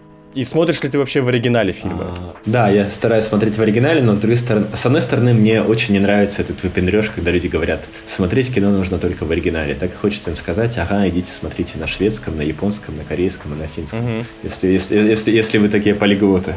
Вот. А, а с другой стороны, действительно, дубляж убивает часть актерской работы. Вот, например, вот этот фильм «Безумный трах», да, «Неуместный трах» или «Безумное порно», а, он а, к своей кульминации имеет сцену, где люди в масках, да, то есть во время карантина шли съемки, минут 40 разговаривают друг с другом. И там а, работает порядка 30 актеров, у которых из всех инструментов выразительности только глаза, морщины, ноздри, даже, даже нос, по-моему, не видно, так что только глаза, вот, и их э, речь. И если это все переозвучить, особенно переозвучить так, как это делается, да, по-быстрому и зачастую без возможности для актера озвучания сделать столько дублей, сколько ему нужно, или получить ту же часть работы с режиссером, которая была у а, оригинального актера. Или хотя бы увидеть картину. Да, да, вот да, кстати говоря, вам же реально иногда просто начитку, да, дают. Ну, я в дубляже не принимал, я только за кадр сейчас делаю, поэтому там попроще. Ну, в общем, короче, конечно, лучше смотреть все на языке оригинала в плане речи и на английском в плане субтитров. Но, с другой стороны, есть кино, которое точно не проигрывает, это какие-нибудь «Мстители», вот, а в «Короле льве» и вовсе был шикарнейший голос Муфасы – русский ничуть не хуже, чем английский. Угу. Так что я думаю, что для авторского кино, да, имеет смысл смотреть в оригинале, а для кино с какими-то актерами, про которых вы знаете, что они прям молодцы, там типа Камбербэтча, да, и вообще британцев с их акцентами, uh-huh. тоже стоит смотреть в оригинале. Например, кстати, скажем, вот «Хоббит» — это редкий э, блокбастер, который лучше посмотреть на, на языке оригинала, потому что у каждого из гномов э, наречие связано с каким-то из диалектов э, стран-участниц Соединенного Королевства. Вот. А, но в целом не то, чтобы дубляж это очень страшно. Вот. А, когда есть возможность, смотрите без него. Когда нет, смотрите с ним. Мне кажется, все эти разговоры о том, что нужно только так, это какое-то пижонство. Ну, то есть просто можно посмотреть э, те же какие-то отзывы, и если там люди будут говорить, что лучше смотреть э, оригинал, э, ты больше узнаешь какого-то смысла, то лучше посмотреть оригинал. А... Но тут же тоже у каждого свои мнения, нет? Ну вот, э, не знаю, просто по интуиции, типа, да, скажем, британские актеры это крутые голоса, да, или там Гай Ричи это остроумные, речевые, вот именно мелодичные uh-huh. какие-то пикировки. Скажем, фильм «Джентльмены», он испорчен э, дубляжом. Вот, но при этом, благодаря дубляжу, он стал самым кассовым фильмом Гай Ричи в России, только от Алладина отстав, по-моему. А может даже и Алладина обыграв. Вот. Так что, короче, по интуиции э, действуйте, да. Вот как раз касаемо Гая Ричи, я прям помню, э, там для одного приколдеса переозвучивал сцену, как э, приезжает э, Томми в табор цыган, угу, угу. и вот эта культовая сцена там... Do you like ducks? Песики? Do you like ducks? Ага. Do... Ducks? Дакс, Дакс, yeah, Дакс. Ау, dogs. прям это так чопорно говорит, прям, прям вот вытягивает. Ау, dogs. это, это, конечно, очень смешно именно в оригинале было посмотреть. Ну, ну, ну, ну и, кстати, и с песиками тоже ничего, да. Спи***ли. Но в Гоблине тоже неплохо. Мне прям нравилось с детства. А, есть ли, кстати, вот, например, какие-то очень крутые фильмы, которые в России вообще не популярны, которые тебе очень нравятся, и ты хотел бы донести их до всех, и мы хотя бы силами подкаста хоть как-то сможем это сделать. Mm-hmm. Так, это обычно фильмы с фестиваля Санденс в Америке. Э, ну, пусть будет фильм «Минари», который у нас, по-моему, давным-давно доступен, но никто его не смотрел. Это история о корейской семье, которая пытается в Америке э, закрепиться и занимается фермерством. То есть они оказываются, по сути, в ситуации вестерна, да, только они корейцы, и это 20 век, а не там 19 или 18. Потом оттуда же фильм «Дядя Фрэнк», история в духе э, «Зеленой книги», то есть тоже дорожное путешествие. Девочка, ее дядя, она молодая, очень, она из провинции, но она очень такая тонко чувствующая. Ее место в Нью-Йорке, ей нужно там изучать литературу и вот, общаться э, с интеллигентными людьми и вращаться в художественных артистичных кругах. И ее из ее глубинки где-то там в Канзасе или Техасе вытаскивает ее дядя, который профессор и который гей, и поэтому ему очень непросто было жить э, в 70-е годы среди реднеков э, там у себя в Техасе или Канзасе.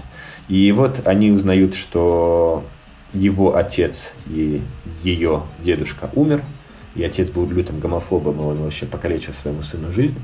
А, и вот теперь им нужно сесть в машину, э, потому что самолетом они боятся летать, а, она боится летать, и поехать домой. И это такой, э, такая история возвращения блудного сына, о воссоединении семьи, о прощении, об искуплении, в общем, обо всех вещах, которые хочется писать с большой буквы, да. И это невероятно красивое, но при этом остроумно, и трогательно, и смешно, и человечно, и немножко сказочно. Очень рекомендую. Дядя Фрэнк. И еще а, на Санденсе я был там последний раз в 2020 году, в 2021 он был виртуальный, и мне это не очень понравилось. Вот. На Санденсе был замечательный фильм а, Night House, а, Ночной дом, что-то в этом роде. И это ужастик, от которого ты каждую секунду просто дрожишь. Тебя там убьют как угодно. Если тебе будет страшно смотреть, ты закроешь глаза, но при этом тебя звуками доконают. Вот. В итоге единственный шанс это просто взять и залезть под кресло, действительно. Очень страшный фильм в духе, по сути, сияния. Только в этот раз с ума сходит женщина, которая оказалась в доме, который построил ее покойный муж, и кажется, что он к ней возвращается. И там, кстати, играют прекраснейшие актрисы Ребекка Холл и Стейси Мартин. Вот, и это все такое мощное-мощное кино. Вот. Пусть будет три таких фильма. Все, обязательно в описание засунем. Спасибо. Э, Триер гений? Да, гений. Что скажешь, оказавшись перед Триером, да? А, Триер, э, Триер гений, да, потому что это человек, который, несмотря на все свои провокации и дьявольское остроумие, да, и цинизм, на самом деле, ну, номинальный цинизм, на самом деле обладает очень слабым, ранимым, большим и храбрым сердцем. И в его фильмах а, не только много боли, которую герои причиняют друг другу, но и много боли, которую переживает сам Триер. И это пример, э, ну, по-моему, максимального мужества, когда ты не боишься перед целым миром быть ранимым. Так что я очень люблю его фильмы а, и советую в основном смотреть старые, типа «Рассекая волны». Вот, гениальное кино. Вот. Но, и, но и новое тоже интересно. Единственное, что мне у него прям как-то совсем показалось чужим, это, по-моему, «Нимфоманка. Часть вторая».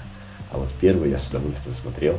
И дело не в том, что там актриса взрослеет. Просто как-то первая была интереснее, насыщеннее. Вот. Все остальное кино я у него... Я, кстати, наверное, не совсем все видел, но в целом а, все, что видел, это восторг. Угу. А Тарковский? Тарковский тоже гений, потому что есть этот мем, да, поэтическое кино, да, не, не где знаю. нарисован Тарковский. А, короче, есть э, воспроизводящий себя мем, а, где сначала говорится какая-то а, смешная мысль про авторское кино, типа фильм, в котором показывают мужской пенис. Вот. А дальше изображен Тарковский у себя уже в Италии, на вилле, и он такой держит себя за голову, и произносит фразу «поэтическое кино».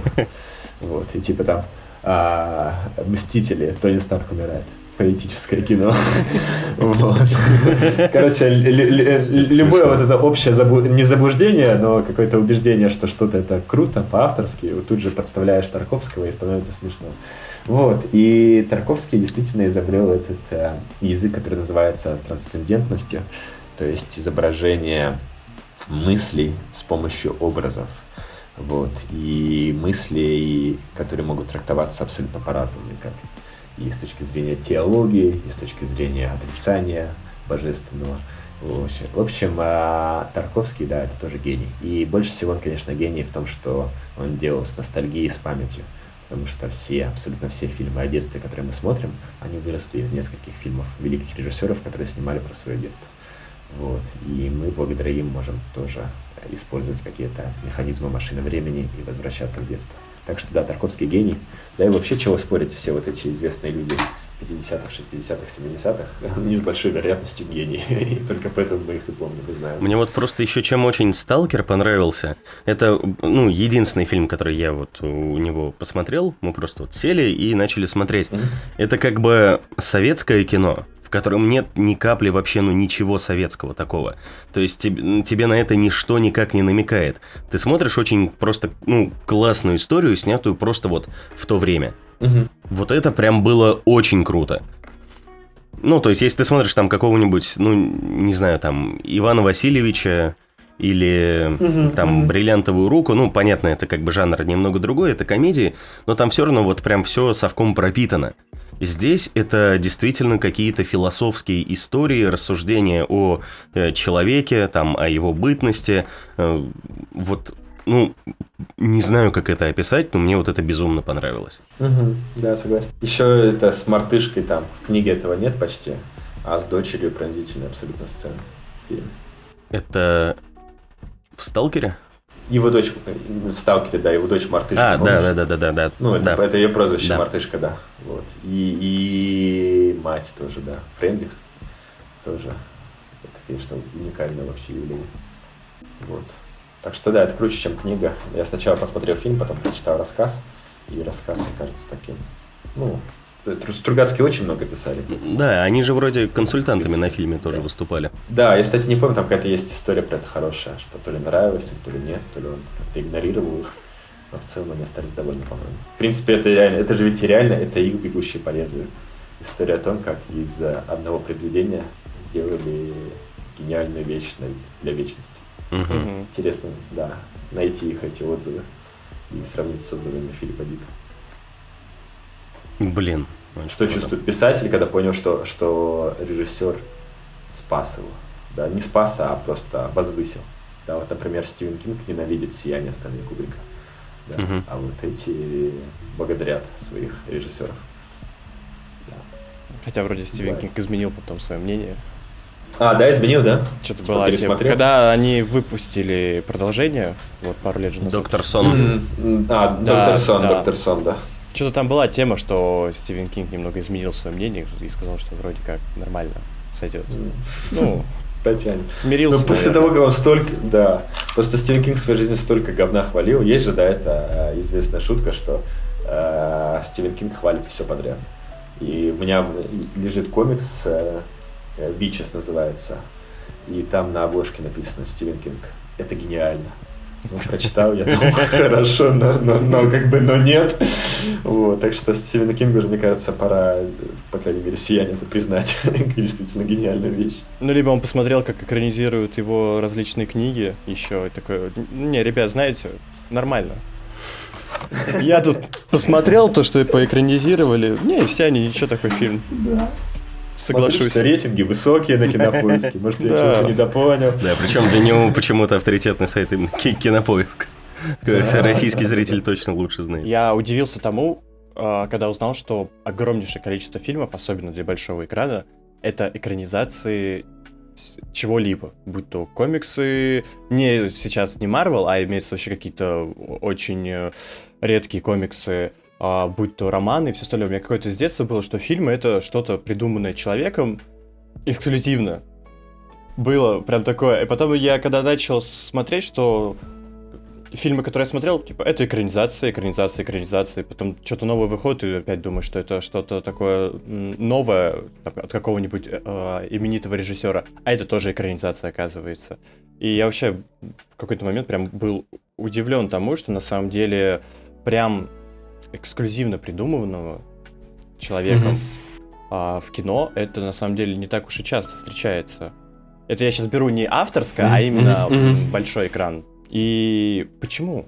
А, в топ-50 самых кассовых фильмов всего лишь две оригинальные истории. то есть никем до этого mm-hmm. не придуманные. Это «Аватар», но и «Аватара» можно считать интерпретацией Покахонтас, да? И, и мультфильм «Зверополис», который, в принципе, тоже можно считать адаптацией, там, не знаю, «Скотного двора» или «Кто подставил кролика Роджера». Вот. Но э, суть-то в чем, что чаще всего за что мы ругаем кино и почему кино не выстреливает. Кино не выстреливает, если неинтересная история. И чаще самые наши главные претензии это не как снято или как сыграно, а скучно или не скучно, да. Вот, например, про «Тайное окно» ты говорил, да, сегодня? Ну, скучная, скучная история, да. Вот. И рассказывание истории – это самая большая магия, которая вообще существует в культуре. Почему кто-то рассказывает историю, и все слушают, а почему кто-то рассказывает, и все зевают да, какие вещи нас трогают, а какие вроде бы все по всем правилам сделаны, а при этом проходят мимо. Никто этого не знает. Это действительно магия, в которой до сих пор никакие э, машинные данные, искусственный интеллект и маркетологи не могут а, разобраться. Поэтому, если вдруг где-то в природе существует история, которая уже доказала, что она кому-то нравится, то есть вероятность, что ее экранизируют, потому что кино это очень рискованное занятие, и сериалы тоже, а требуются большие инвестиции, большие организ... организационные усилия, и будет обидно, если все это будет бессмысленным, потому что сама история, сценарий не сработал. Поэтому, а, и плюс еще и сейчас в условиях очень сильной конкуренции, когда все все производят, и когда из-за этого растут бюджеты, и когда сериалы сделать уже иногда стоит там по 200-300 миллионов долларов, конечно, опираться на какую-то новую историю э, рискованно. На самом деле давно не было новых оригинальных э, интеллектуальных собственностей, которые бы создавали бренды. То есть, да, голодные игры какие-нибудь, Гарри Поттер, да, вот несколько книг, которые действительно стали сериями, которые потом а, конвертировались в кассовое кино.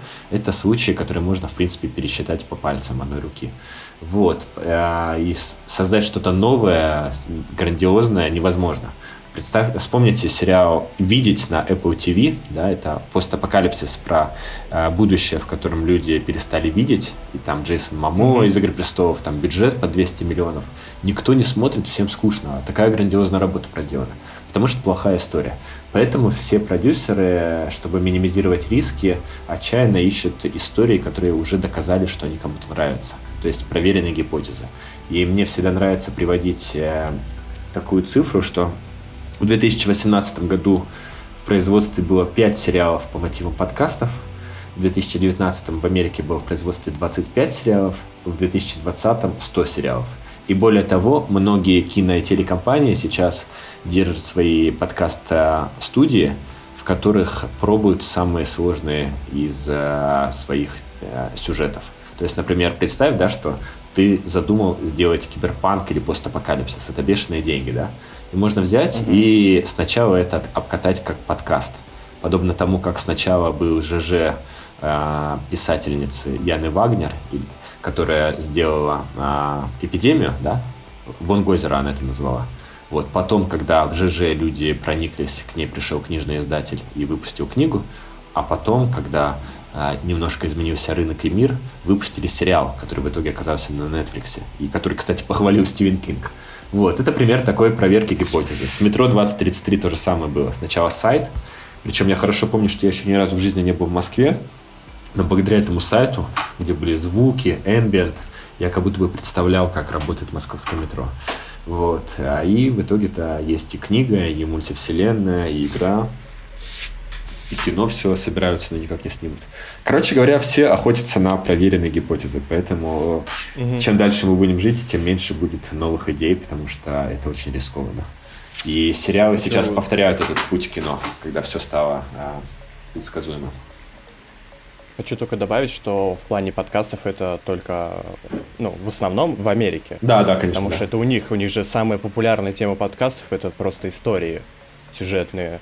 И чаще всего это, кстати, именно ужасов, либо чего-то пугающего, держащих тебя в напряжении. Это же там прям очень популярная тема у них, которой у нас в России почти нет. То есть э, русскоязычных таких подкастов э, немного, а именно хороших, так вообще, мне кажется, почти нет. Да, О, для идея бизнеса, для... Да. Давайте сделаем подкаст, где будем по ролям читать какие-то криминальные сводки. Не, ну это реально у них очень популярно. Вот э, ты же сейчас сказал, то, что больше ста экранизаций ну, подкаст. Производство, да. Ну, офигеть. Да, да. На Storytel, по-моему, недавно вышел какой-то текстовый сериал, э, то ли от Глуховского даже, или от Алексея Иванова, когда просто как в формате подкаста, эпизод за эпизодом рассказывается какая-то художественная история. Вот э, Глуховский, по-моему, был, и вроде как Акунин еще. А, вот, да, да. Ну и Алексей Иванов точно я знаю, мне прям приходил какая-то рассылка, я еще хотел, потому что мне нравится Алексей Иванов, его пищеблок, например, я недавно прочитал. По-моему, у него тоже что-то такое есть. Ну, в общем, сейчас в э, в таком как, да. кольце проверенных историй получается как раз вся надежда на авторское кино и остается. Угу, что да. там будут рождаться какие-то гениальные, невиданные доселе сюжеты, которые потом могут как-то выстрелить и... Ну, даже сейчас в условиях как раз в э, закрытых кинотеатрах, э, переносов крупных фильмов, авторское кино начинает популяризироваться потому что и те же онлайн-кинотеатры начинают покупать, э, ну, угу, да, брать фильмы да, и рекламировать их, потому что как бы тебе крупного кино, ну, у тебя крупного кинематографа нет сейчас, э, и им приходится какие-то новинки все равно выпускать. И это остается только авторское, которое либо уже было снято до пандемии, либо быстро снято в условиях пандемии. Угу. Да, да. Поэтому так. это сейчас, да, немного набирает обороты. Главное, чтобы это осталось потом, а не когда у нас там в конце 21 года, где-нибудь в 22 резко за два года перерыва выпустят абсолютно все фильмы, когда будет перенасыщение э, крупного кино. Так и даже весной сейчас очень много всего выйдет. Не, уже все перенесли. Снова? Да, Класс. да. Ну, крупные студии боятся. Это понятно. У тебя фильм 200-300 миллионов долларов, тебе нужно его не просто окупить, еще и денег заработать, потому что у компании деньги заканчиваются. Да. Тебе нужно причем заработать э, больше, чем ты зарабатывал еще в 18-19 году, чтобы дальше существовать нормально. Угу. Егор, а вот что, кстати, для тебя магия кино? Как ты это интерпретируешь понятие? Ну, сопереживание, эмпатия, то есть растворение в чужой судьбе и интерес к тому, что происходит с другим человеком. А иногда это интерес из серии «Я ни за что не хочу, чтобы со мной это произошло». Иногда это интерес из серии «Я боюсь, что со мной это произойдет». Иногда это интерес из серии «Я хочу, чтобы со мной так произошло». Короче говоря, какое-то присоединение к чужой судьбе. Вот это, думаю, есть магия кино. Угу. С этим я соглашусь полностью. Вот как мы как раз в прошлом выпуске обсуждали еще по одной а, что да, ты себя чувствуешь нас, одним, одним из персонажей, которые там проживают. Безумно иммерсивный фильм, очень классный. Я, вот, кстати, сейчас допиваю третье безалкогольное пиво и думаю, что хороший мог бы быть подкаст под названием «Еще по одной», концепция которая была бы в том, что обязательно люди должны бухать по ходу дела и становиться все более откровеннее, сентиментальнее, менее осторожными. Но, наверное, это уже наверняка где-то использовано, где-то были такие интервью на Ютубе. Не, такие подкасты есть, где люди пьют. Да, и мы вот, э, мы тоже хотим такую штуку сделать, где мы просто будем подбухивать, потому что мы третий выпуск записывали с Певчанским, mm. и, Грех, и, там мы, на, и там я очень много бомбил на Чудо-женщину, Чудо-кринж 1984. А, ужасное кино, да? И это очень, да, и э, мы были прям сверхэмоциональны в этот момент. Вот, поэтому мы хотим тоже сделать какой-нибудь такой формат, где мы просто будем э, говорить все, что приходит в голову на абсолютно разные темы, там и политика, литература, фильмы, буквально любой аспект жизни, что будет интересно. Когда-нибудь еще все-таки научатся передавать запахи, и мне кажется, будет популярным это разговоры за каким-нибудь застольем типа там бас. И это, наверное, будет лучше, чем... Шкварчаще, там поднесли какое-нибудь ага. мясо, и вы это все можете почувствовать. Ну, это уже, кстати, есть. Да? Есть, уже да, есть устройство. Обалдеть. Да, уже есть устройство, которое ты можешь купить, а, и оно умеет генерировать запахи. А, но оно просто пока что еще очень дорогое. Mm-hmm. Но если это устройство, знаешь, когда будет потом в дальнейшем где-нибудь на Алиэкспрессе стоить тысячу рублей, Тогда вообще... Ты можешь его себе купить, то да, я думаю, первое, где это будет использоваться, это в каком-нибудь, э, какими-нибудь стримерами. Для еще у тебя будет ASMR, плюс э, передача запахов, вот, у тебя будет сидеть э, красивая азиатка напротив тебя за столом, есть... Э... Рамен свой любимый. Да, в тишине полностью записываю все звуки и передавая тебе эти запахи, чтобы другой э, азиат из Японии, смотря этот стрим, чувствовал себя не одиноким человеком. Самое главное в этот момент, ну, перед записью не поесть бобовых, а то намешаются всякие запахи. Ты сможешь сказать, что это устройство, да? Не, там же не так, я же не, не прямая передача идет. У тебя из разряда записанные... Ну да, да, да. Запахи, и ты просто, да, как бы нажимаешь кнопочку, типа, передать запах рама. Ну, лучше, чем в «Детях-шпионах 4D» уж точно, где приходилось карточки тереть. Для того, чтобы что-то почувствовать. Там было, там было ровно, по-моему, там 6 или 10 каких-то запахов, и там появлялась точка на экране, где ты должен был потереть вот эту бумажку и понюхать ее, чтобы почувствовать, что на экране происходит. Да, это смешно было. Типа, а почему 4D? Такие, вот, бумажка, нюхай, слушай аромат на протяжении фильма. Да, ну гениально же. Какие-нибудь рефлей мы это использовали там с двухтысячных, где у тебя там какой-то аромат, ты а, должен арома потереть. Э, журнальчик. Да. да. Ну, это такой эксперимент, который не удался. Ну, был, по крайней мере, смелым, и на том спасибо. Ну, то есть, это было что-то действительно прикольное. Там проблема в другом была, в фильме самом. Явно не, не в 4D. Как и во всех детях шпионов.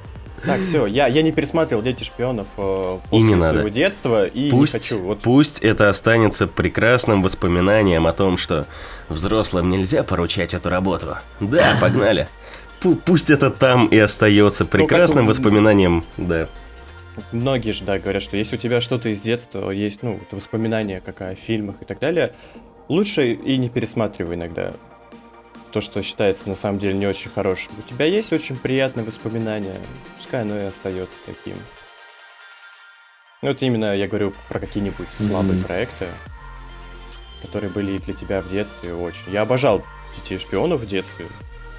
Но сейчас, да, я, я не хочу пересматривать, пускай в моей голове останется то, что это великолепное кино о детях. Которые делают все круче взрослых.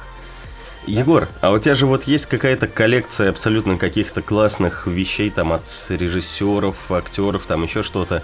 Я помню, ты на аукционах кинофана там какие-то постеры подписанные раздавал. А, со, со сколькими классными людьми из профессии, ну, точнее, скольким классным людям из э, профессии, там вот из Голливуда ты жал руки?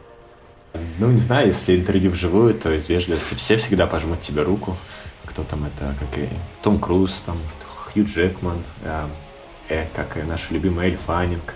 Вот. Есть один всего лишь человек, которому я сам что-то подарил. Вот, это Джордж Мартин. Э, я ему подарил рыцаря, потому что я знал, что у него есть коллекция рыцарей, фигурок. И как раз накануне я купил клевого рыцаря в Выборге и ему передарил. Надеюсь, он у него стоит. Вот. По крайней мере, он реально как ребенок его разглядывал, играл, ему было интересно. Вот. Короче, короче, да. Короче, на фестивале, на фестивалях есть возможность, действительно, это одна из радостей фестиваля, это видеть вот этих клевых людей, самых интересных в мире. Э, точнее, не самых, все, э, да, а все люди интересные, вот, но есть люди, которые э, превратили свою жизнь в демонстрацию того, что можно быть экстраординарным, да, вот, а это не, не всегда мы это замечаем в людях вокруг, а, хотя этого не меньше, вот, а в профессиональных экстра, экстраординарных гениях – это прямо бьет ключом из них, поэтому мы их так и называем. А ты сказал э, интервью. Ты сам брал какие-то интервью или просто на них присутствовал? А, есть два типа интервью. А, одно это индивидуальное, и, например, с а, Джорджем Мартином мы действительно полчаса трепались.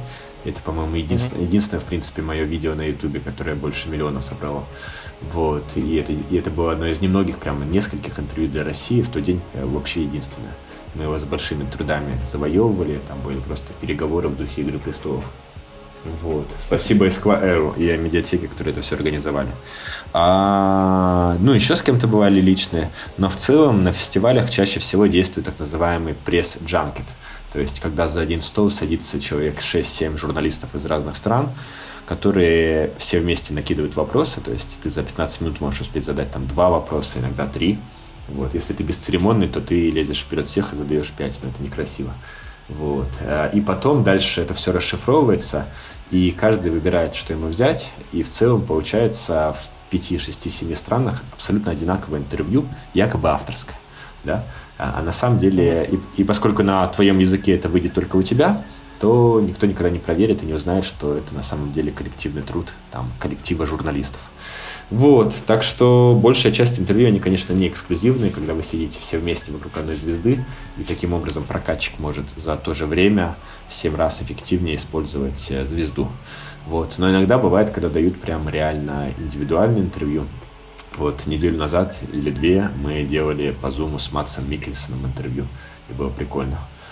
Вот. Неделю назад э, или пару дней назад делали с э, Джейсоном Кларком. Это чувак, который там в «Терминаторе» есть, который сыграл гра- mm-hmm. графа Потемкина в сериале про Екатерину Великую. Тоже такой интересный. Вот. Но в целом, да, мне кажется, да. поменьше стало интервью в последние годы, потому что нет больше фестивалей, нет этой движухи. Да и премьер меньше громких.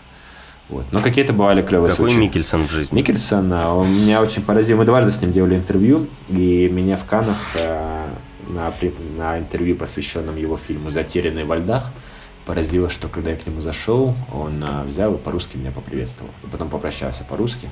И ты понимаешь, что он заранее каждому из гостей а, подбирает приветствие на его языке. Просто чтобы расположить к себе, показать, что мне не плевать на тебя, ты для меня не еще один из тысячи журналистов. Вот, это, мне кажется, пример такой щедрости человеческой, которая даже не расчетливая, потому что, ну, какая ему разница, что о нем подумает журналист. Вот. Это не изменит ход интервью, там не изменит редакцию интервью. Вот. А просто вот пример человеческой симпатии. Это меня поразило. Ну, еще он расслабленный. В Канах он сидел, пил пиво. В Зуме он сидел, он, он сидел и курил. Вот. Э, такой, короче, мужик. Русский мужик, мне кажется, Мац Микельсон. Очень крутой. Ну это да, у него читается такая типичного русского мужика. У него и Square тоже брали там какое-то интервью, у них же есть э, вот эта история с э, там правила, правила жизни, жизни кого-то. Ага. Да, и он очень классно рассказал, говорит, зависимость это плохо. Вот э, я очень люблю курить, но я перестал хотеть бросить это дело, ну, тогда получается, что это вроде как и независимость уже. Красавчик. Типа, мне это просто в кайф, это было очень смешно. Ну да, есть же такое, что если тебе э, приносит это слишком большое удовольствие, то это даже по факту и... Ну, это как бы и зависимость, но как бы и независимость уже. Да. Мы, кстати, вот единственного, кого видели, тогда же мы вместе, да, были, у октября. Кого мы видели?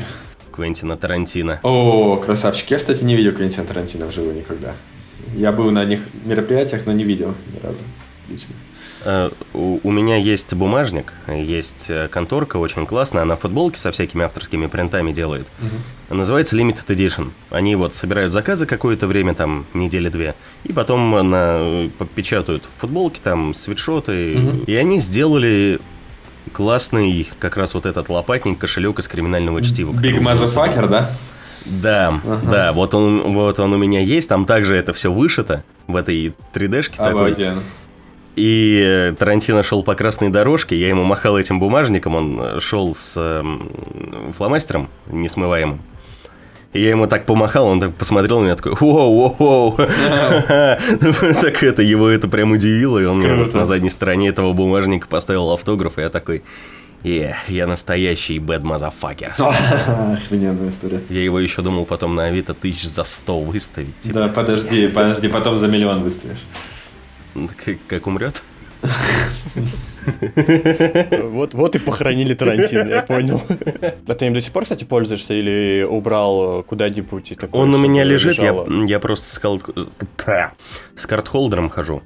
И с телефоном. Мне он особо и не нужен. Я бы на твоем месте бы его уже отложил как такая коллекционная вещь. Если ты любишь такое. Да, я, про, я просто думаю, знаешь, каким-нибудь э, типа лаком, что ли, покрыть, чтобы, ну, меньше mm-hmm. была вероятность, что это сотрется. Хотя вот сколько времени прошло, он до сих пор довольно, ну, свежий, этот маркер. Че, Егор, какие у тебя хобби есть? Хобби? Да, вот чем ты любишь заниматься? Вот, ну, фильмы для тебя это работа, а вот э, на, на чем ты, ну, с чем ты отдыхаешь? Ну, мне везет в том плане, что, в принципе, свободное время тоже посвящено профессии. То есть, ну, кинофаны, в принципе, как хобби отношусь. э, к сочинению историй, пока тоже как хобби отношусь. Вот все разговоры о кино с друзьями и так далее. То есть, короче, как бы кино как будто бы во всем присутствует. Вот. А мне очень нравится спорт, он меня успокаивает, мне нравится бег. А в прошлом году я ставил себе целью пробежать марафон и хотел вписаться, кстати, знаете, в какой марафон? Даже да, внес э, взнос. Короче, марафон Филадельфии имени Рокки Бальбоа. Прямо по тем О. же местам. И я так подозревал, что, скорее всего, все бы побежали в костюмах, как у Рокки. То есть шапочка, балахон, треники. И я себе тоже такой купил. У этого марафона был один недостаток – а, он был 20, это был полумарафон, то есть 20 километров. А полумарафон mm-hmm. я на тот момент уже бегал, поэтому это было скучно. Но с другой стороны, хотелось в Филадельфии, хотелось вместе с другими фанатами Рокки. я для себя решил, что я пробегу, а потом просто побегу назад. Вот, и так у меня марафон получится. А, но, а второй недостаток этого марафона заключался в том, что его отменили из-за коронавируса. И тогда я подумал, а зачем мне какие-то организованные забеги? И просто в Петербурге вышел из гостиницы и побежал в сторону Кронштадта. Причем, кстати говоря, мысль была бежать к Сестрорецку, потому что это городок на берегу Балтийского моря, и там потрясающий был бы закат, и можно было бы даже, может быть, немножко сполоснуться вот, и увидеть эту красоту в духе фильма «Достучаться до небес». Но я по пути спутался и нечаянно побежал в Кронштадт. А в Кронштадт э, тянется там 6 или 7 или даже 10-километровая плотина, короче, на которой негде остановиться ни машине, ни чему. Вот, и мне пришлось побежать больше, чем марафон, ради того, чтобы просто дойти до места, где тебя может поймать такси. Вот, а в этом году я, в этом году я хочу подняться на Эльбрус, когда я жил в Сибири, мы очень любили с друзьями походы, мы поднимались на местные горы. Самая высокая из них была 3492 метра, по-моему. И, в принципе, сейчас, судя по марафону, судя там по качалке, я, наверное, мог бы подняться на Эльбрус, даже несмотря там на астму, возраст и другие уже изменения, типа там травм с футбола. У меня жесть вообще, как на морозе болят некоторые э, части тела, потому что мне их все время отбили на футболе. Но я и сам много кому что отбил, так что это карма. Вот, так что, так что, так что спорт, э, другие какие-то вещи, связанные с кино. А, и такой, и я стараюсь побольше сейчас читать, потому что это прям таки пропущенная глава моей жизни, запойное чтение. Вот. Э, в основном сейчас я аудиокниги читаю, но приучаю себя там по несколько страниц хотя бы перед сном читать обычных книг. Вот. Так что такие хобби, короче, банальные. Ну и с друзьями тусоваться, пьянствовать. Вот. Ну, кстати, читать э, на ночь книги это одно из самых таких э, универсальных способов начать читать книги. Угу. Потому что ты вроде бы как бы начал читать, чтобы уснуть, и вроде бы уже прочитал там 20-30 страничек, и так незаметно через пару недель прочитал книжку. Это если ты вот из тех людей, которые немного читали вообще в своей жизни книг, потому что было не до этого или еще что-либо. Mm-hmm. И вот как-то начать довольно быстро читать большое количество книг, это, я знаю, вот один из лучших способов. Я правда понял, что это мышцы прямо, что это прямо мышцы, которые нужно развивать. Mm-hmm. То есть ты иногда просто смотришь на бумагу, и слова тут же забываются, да, или ты не можешь сосредоточиться. В этом смысле действительно вот такое системное приучение себя – это полезная вещь. Я вот так совмещаю приятное с полезным. Ты озвучиваешь, как да? раз. Озвучиваешь книги. А, нет, смотри, я девушке перед сном читаю. А, хорошая тема. И читаю вслух, чтобы лучше отыгрывать персонажей. Ну, то mm-hmm. есть, э, обычно как аудиокниги читаются, там э, разделение на персонажей идет довольно условное. То есть ты чуть mm-hmm. повышаешь голос, чуть понижаешь mm-hmm. и, и своим разговариваешь. В целом, вот как бы три таких персонажа. Вот, э, мы уже так два, две части Гарри Поттера прочитали. Сейчас вот третью на серединке идем э, на карте мародеров. И вот так, э, и действительно есть очень классный эффект. Так что если вы еще как-то хотите развить свой голос, уважаемые слушатели, это очень хороший способ. Просто читать по полчасика в день, там, перед сном, утром, днем, когда угодно, книгу – и пытаться это все отыгрывать. Работает очень круто, потому что, ну, даже вот в студии я начал приходить и гораздо лучше просто элементарно стал отбивать персонажей. Гораздо проще стало читать без ошибок какой-то длинный, ну, большой объем текста. А я месяц назад на старости лет уже начал заниматься с мастером речи. И классная женщина Илина Вильевна, всем ее рекомендую, если что, обращайтесь. Вот. И она тоже говорит ей присылать голосовыми сообщениями абзацы текстов. И не знаю, как ты, ты, может, сразу же читаешь, а я занимаюсь тем, что я дроблю тексты на речевые такты, и это прям очень хорошее задание, которое позволяет тебе постепенно научиться понять, с какой скоростью, с каким ударением, интонированием, какие отрывки текста произнести, чтобы он э, остался в голове у того, кто это услышал, и у тебя самого, когда ты это читаешь. Вот, так что вот еще одно хорошее упражнение – это поиск речевых тактов внутри художественного произведения и затем чтение вслух. Я просто больше делаю так, что, ну, сначала, понятно, когда вот начинал, я больше обращал внимание на то, как бы интонацию сделать, более такую, с более хорошей подачей. Угу. Поэтому в голове немного чего оставалось. Это вот угу. в бытность начала вот канала, который я озвучиваю, «Таблетка саморазвития». А сейчас, э, ну, я и аудиокниг много слушал. Если вот, кстати, любишь, почитай что-нибудь, послушай, как Владимир Антоник что-нибудь читает. Mm, я думаю, Там скажешь, есть поиск по чтецам. Чунишвили, блин, я слушал у него завтрак у Тифани, ты слишком... Я тоже именно его и слушал.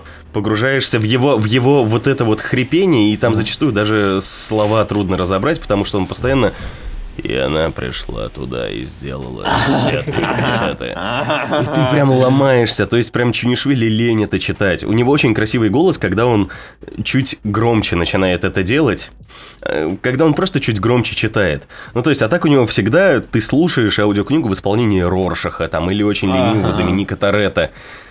А вот Антоник, он делает э, потрясающе. Он озвучивает Сэмюэла Джексона, mm. вот во «Мстителях», во всяких, э, вот у него прям медовый голос. Ты его начинаешь слушать, он тебя буквально пледиком укрывает, дает тебе какао, ложечку меда, ты вот ее посасываешь просто и слушаешь. Потому что это абсолютно вот дедушка у камина, твой самый любимый, тебе что-то читает. Это, э, э, это ни с чем не сравнимо. Вот я так у него три товарища послушал и «Триумфальную арку», это волшебно. Просто послушай. Прям это... Окей. Okay, okay. Вот. И, и таким образом я просто начал понимать, как читать, как куда вести интонацию, чтобы как бы и немножко интригу голосом создать, и при этом э, для себя, чтобы отложилось все, как это, что внутри произведения написано. Как еще раз? А, Антоник Антоник. Владимир Антоник. Владимир Антоник, все запишу. Угу. Ну вот он «Триумфальную арку» и «Три товарища» точно читал. Ну, в защиту Чинишвили скажу, что безотносительно его достоинств, а меня поразило, насколько версия Капота отличается от версии в кино. А, в случае с а, этим «Завтраком у Тиффани». То есть, когда ты смотришь «Завтрак у Тиффани» фильм, ты думаешь, что это романтическая комедия, да, такая классическая голливудская. Когда ты читаешь книгу, ты понимаешь, что это прям такой нуар, больше про мужика, про неразделенную любовь, про бандитов даже немножечко, про какие-то там упадки нравов. А тут бац, и это все никак не вяжется с образом вот этой легкомысленной комедии Содри Хёберн. И вот этот, э, кстати, посмотри, да, как классно на это как раз голос угу, Чунишвили ложится. Да, да, да. Потому что, ну, это чисто Роршах. Это вот хранители у тебя. Этот город погряз в политиках. Это прям такой, вау, как это классно. А, слушай, а вот такой вопрос, ну, чисто для себя. Гулять выходил в январе? Да, выходил. На первый выходил, второй меня не было в городе, и второй, если честно, я был возмущен тем, что всех позвали, потому что очевидно, что на вторую всегда придет меньше, чем на первую, да? То есть, ну, нет того кумулятивного эффекта, как в Беларуси. Время неподходящее, надо летом, надо, а, когда что-то действительно еще сильнее возмутит, и когда есть какая-то а, солидарность вокруг лидера, потому что вокруг Навального консолидации нет. И поэтому, когда они позвали во второй раз, я понял, что они просто сейчас там тысячи или двум тысячам людей, которые задержат, а их там даже больше задержали, а, сломают судьбы ради своих политических амбиций. Вот. И второй раз я друзьям не советовал ходить. Я говорю, ребят, мне кажется, неправильно. Дождитесь, когда будет действительно достойная цель для выхода. Здорово, что мы сейчас показали, что мы все существуем и не боимся, но это не будет национальной забастовкой, это не будет массовым э, подъемом. Поэтому зачем э, поддерживать глупую идею? Вы что, вообще хотите делегировать э, глупым людям управление? Короче, я был прям в гневе, что они второй раз решили выходить. Но первый раз я выходил, и я даже А, Причем это было за день до вот этой съемки на ТНТ. Которая, да, это подкаст? И я сказал, что, ребята, я пойду. Да, ну там, да, нет, да, да. Вот, и я сказал, что я пойду, и все херели, типа, «А если тебя повяжут, все такое, что мы будем делать.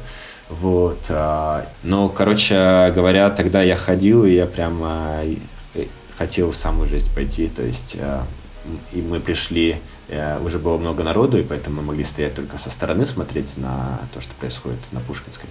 И я от всех своих друзей отошел и пошел туда, на Пушкинскую, и там мне не дали подняться из э, этого, как его, перехода подземного, потому что туда постоянно скидывали тех, кто выпендривался.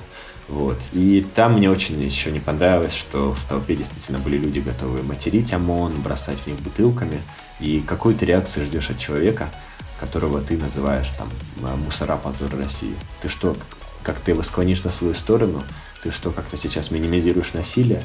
В общем, а, очень тяжело протестовать, когда с очень многими и тактиками, и стратегиями протестующих ты не согласен. Но при этом и не протестовать нельзя. Так что у меня такое противоречивое отношение к этому процессу. Вот. А, ну, на ОВД инфо я само, само, само собой подписан а, кому-то из друзей, кто там оказался, я предлагал помощь, они сказали, что вроде как за них э, фонд борьбы с коррупцией выплатит все штрафы. Но в целом мне повезло, я был один раз, и меня не, не повязали, только потолкали немножко. И столкнули это вместе со всеми из подземного перехода. Вот. А вы как? Ходили? Ну, Даня не ходил, да? Не-не-не. Я вот, я как раз ходил только во второй раз, и не из-за призывов. Mm. Ну, то есть в первый все равно, признаю, дал слабину, засикал, конечно, того, что там э, происходило. Но второй раз, э, ну, мне просто совесть не позволила не выйти. Mm. И я еще очень вдохновился судом над Чикагской семеркой. Мы как раз э, с девушкой посмотрели. Буквально там в тот же вечер, когда была первая акция, и меня это настолько замотивировало выходить за, ну, просто за свою страну, за uh-huh, то, чтобы uh-huh. жить там, где тебе приятно жить, где тебе хочется жить, где, ну, как бы индекс счастья uh-huh. гораздо выше, чем он есть у нас сейчас. Uh-huh. Вот и все. То есть я выходил не за Навального, а за Россию. Uh-huh. Да, я думаю, большинство так и выходили, потому что с ним тяжело соглашаться во многих вещах. Вот, да, и вот эта проблема. Mm-hmm. Я бы хотел выйти, но когда будет какая-то акция с идеей от людей, не от того, что типа там за Навального, когда там будет призыв э, просто от э, ФБК, вот, а какой-то вот когда люди сами захотят э, выйти в поддержку, ну просто за изменения какие-либо. Как бы когда вот ну, народ поймет, что вот, ну, вот нужно сейчас нам выйти всем, и показать, что нам нужно. А не вот когда вот так вот за, ну, простите, за Навального выходить, ну... Ну, видишь, ты же все равно можешь ну, с другой целью выйти, но как бы это будет э, одним, ну, одним из поводов. Знаешь, показуха. Да. Показуха это будет, да, что это вышли за Навального. Безусловно. Ты вышел с другой мыслью, но везде будет показано, что вот они там 20 тысяч людей вышли именно за Навального. То есть, ну, это же у нас все-таки медиапространство, которое есть, оно будет говорить и показывать то, что им выгодно. Ну. Но мне кажется, было бы клево, если бы просто вся оппозиция эм, консолидировалась э, вокруг единой цели просто сделать Россию, ну, прекрасную Россию будущего, с честными выборами, с независимой журналистикой и мне кажется, на это бы вот как раз вышло уже огромное количество народу, потому что там яблоко в одну сторону, либертарианская партия со Световым в другую сторону идет, ФБК третьи какие-то взгляды продвигает. Ну, о, кстати, кстати, Егор, вот смотри, я сейчас про журналистику сказал, вспомнил вопрос эм, Денежки предлагали когда-нибудь за да. какой-нибудь обзор хороший? А, смотрите, не, да, предлагали. Вот, э, я не знаю, какие там суммы, потому что я сразу отказывался. Подозреваю, что а, не самые высокие. Нормальная практика, например, когда выходил фильм а, как же там, где гонщиков играют а, Кристиан Бейл и Мэтт Деймон. Форд против Форд против Феррари, да. Мы делали не просто рецензию, а типа история гоночного кино, да, и за это заплатили отдельные деньги. Это типа, поскольку там написано, что это партнерский проект, то это не джинсы, да, там не коррупция, это вот нормальная практика такой нативной рекламы. О, смотри, давай то такой, так, такой-то, может, вопросик. А, был, ну, может, тебе есть, что просто вот прикольного рассказать эм, о, ну, там, о кино, не знаю, о себе, чем бы ты хотел просто поделиться с миром? А, типа, это моя любимая фишка, я тоже так говорю. А есть какой-то вопрос, который вы всегда хотели услышать, но вам никто еще не задавал? Вот, в конце интервью это где да. часто. а, ну, давайте, если про кино мы говорим, то я бы хотел сказать, что а, я думаю, что мои такие глубокие отношения с кино связаны с тем, что я себя не очень люблю, и поэтому мне интересно, может ли человек в жизни радикально измениться. И художественная история – это способ поиска ответов на этот вопрос. То есть бывают какие-то сказочные истории, вроде Рокки, да, где я взял, там начал тренироваться и изменился, да. А бывают какие-то очень сложные психологически сконструированные истории, вроде «Во все тяжкие» или там «Карточного домика» или «Безумцев», где что-то меняется, что-то не меняется, что-то ломается, что-то не ломается. И вот э, моя мечта, во-первых, посмотреть такой фильм, который меня убедит, что можно измениться, а во-вторых, э, написать такой фильм, чтобы других убедить, что можно измениться. Потому что если человек не меняется, если человек заложник того, что дано, даже если дано многое, то значит в жизни не существует свободы абсолютной. А свобода – это важная ценность. Не самая, кстати, возможно, важная. Мне кажется, что любовь важнее, но свобода – это то, без чего тоже нельзя жить. Поэтому я бы хотел через кино и убедиться, и доказать, что мы можем быть кем захотим. Вот. А, если не кино, то э, я хочу сказать такую вещь, которую недавно сам для себя понял – что путь к счастью — это меньше копаться в себе и больше копаться в других. Люди, которые зациклены на себе, они могут думать, что они занимаются рефлексией, терапией, они сейчас что-то исправят, как-то там себя спасут. Но факт в том, что чем больше ты о себе думаешь, тем сильнее твоя зависимость от себя, и тем меньше у тебя возможностей увидеть поразительное вокруг. А поразительное оно прежде всего в людях заключено. Так что если чувствуете, что что-то с вами не то, то, возможно, просто нужно чуть меньше думать о себе и чуть больше общаться с другими. Я завел для себя сейчас практику раз в неделю видеться со старыми друзьями и выслушивать их истории. Если они захотят выслушать мои, то я расскажу свои, но в целом больше слушать, меньше говорить. И это реально тьфу-тьфу-тьфу, пока мне здорово помогает. Так что, во-первых, давай, Лех, как-нибудь увидимся. Давай. Вот, а Даня, приятно было познакомиться. Взаимно. Вот. А во-вторых, э, реально, реально думайте о других, жизнь станет полегче. Вот. Блин, мне кажется, на лучшей ноте мы бы и не смогли закончить подкаст, что это самое прям такое окончание. Третье пиво за два часа. Блин, спасибо, что пришел. Все, пришли вам видео. Спасибо большое за хорошее время. Да, удачи вам. У вас интересные да, и голоса, большое. и вопросы. Было круто. Какой-то такой душевный этот чат. Типа, возможно, немножко даже СМР или там фоновый. Короче, вы классный подкаст, судя по всему, делаете. Вот, так что спасибо, что позвали. Спасибо, что пришел. Надеемся, тебе понравилось. Да, мне было реально очень да. хорошо было. Очень хорошо. И я не смотрел на часы, не думал о времени и так далее. Сейчас начну думать и перевать всего еще сегодня надо сделать. Все, пока, брат. Все. Хорошего дня вам и всех успехов. Хорошего дня, давай. Всем спасибо. Пока-пока. Пока. -пока. Пока.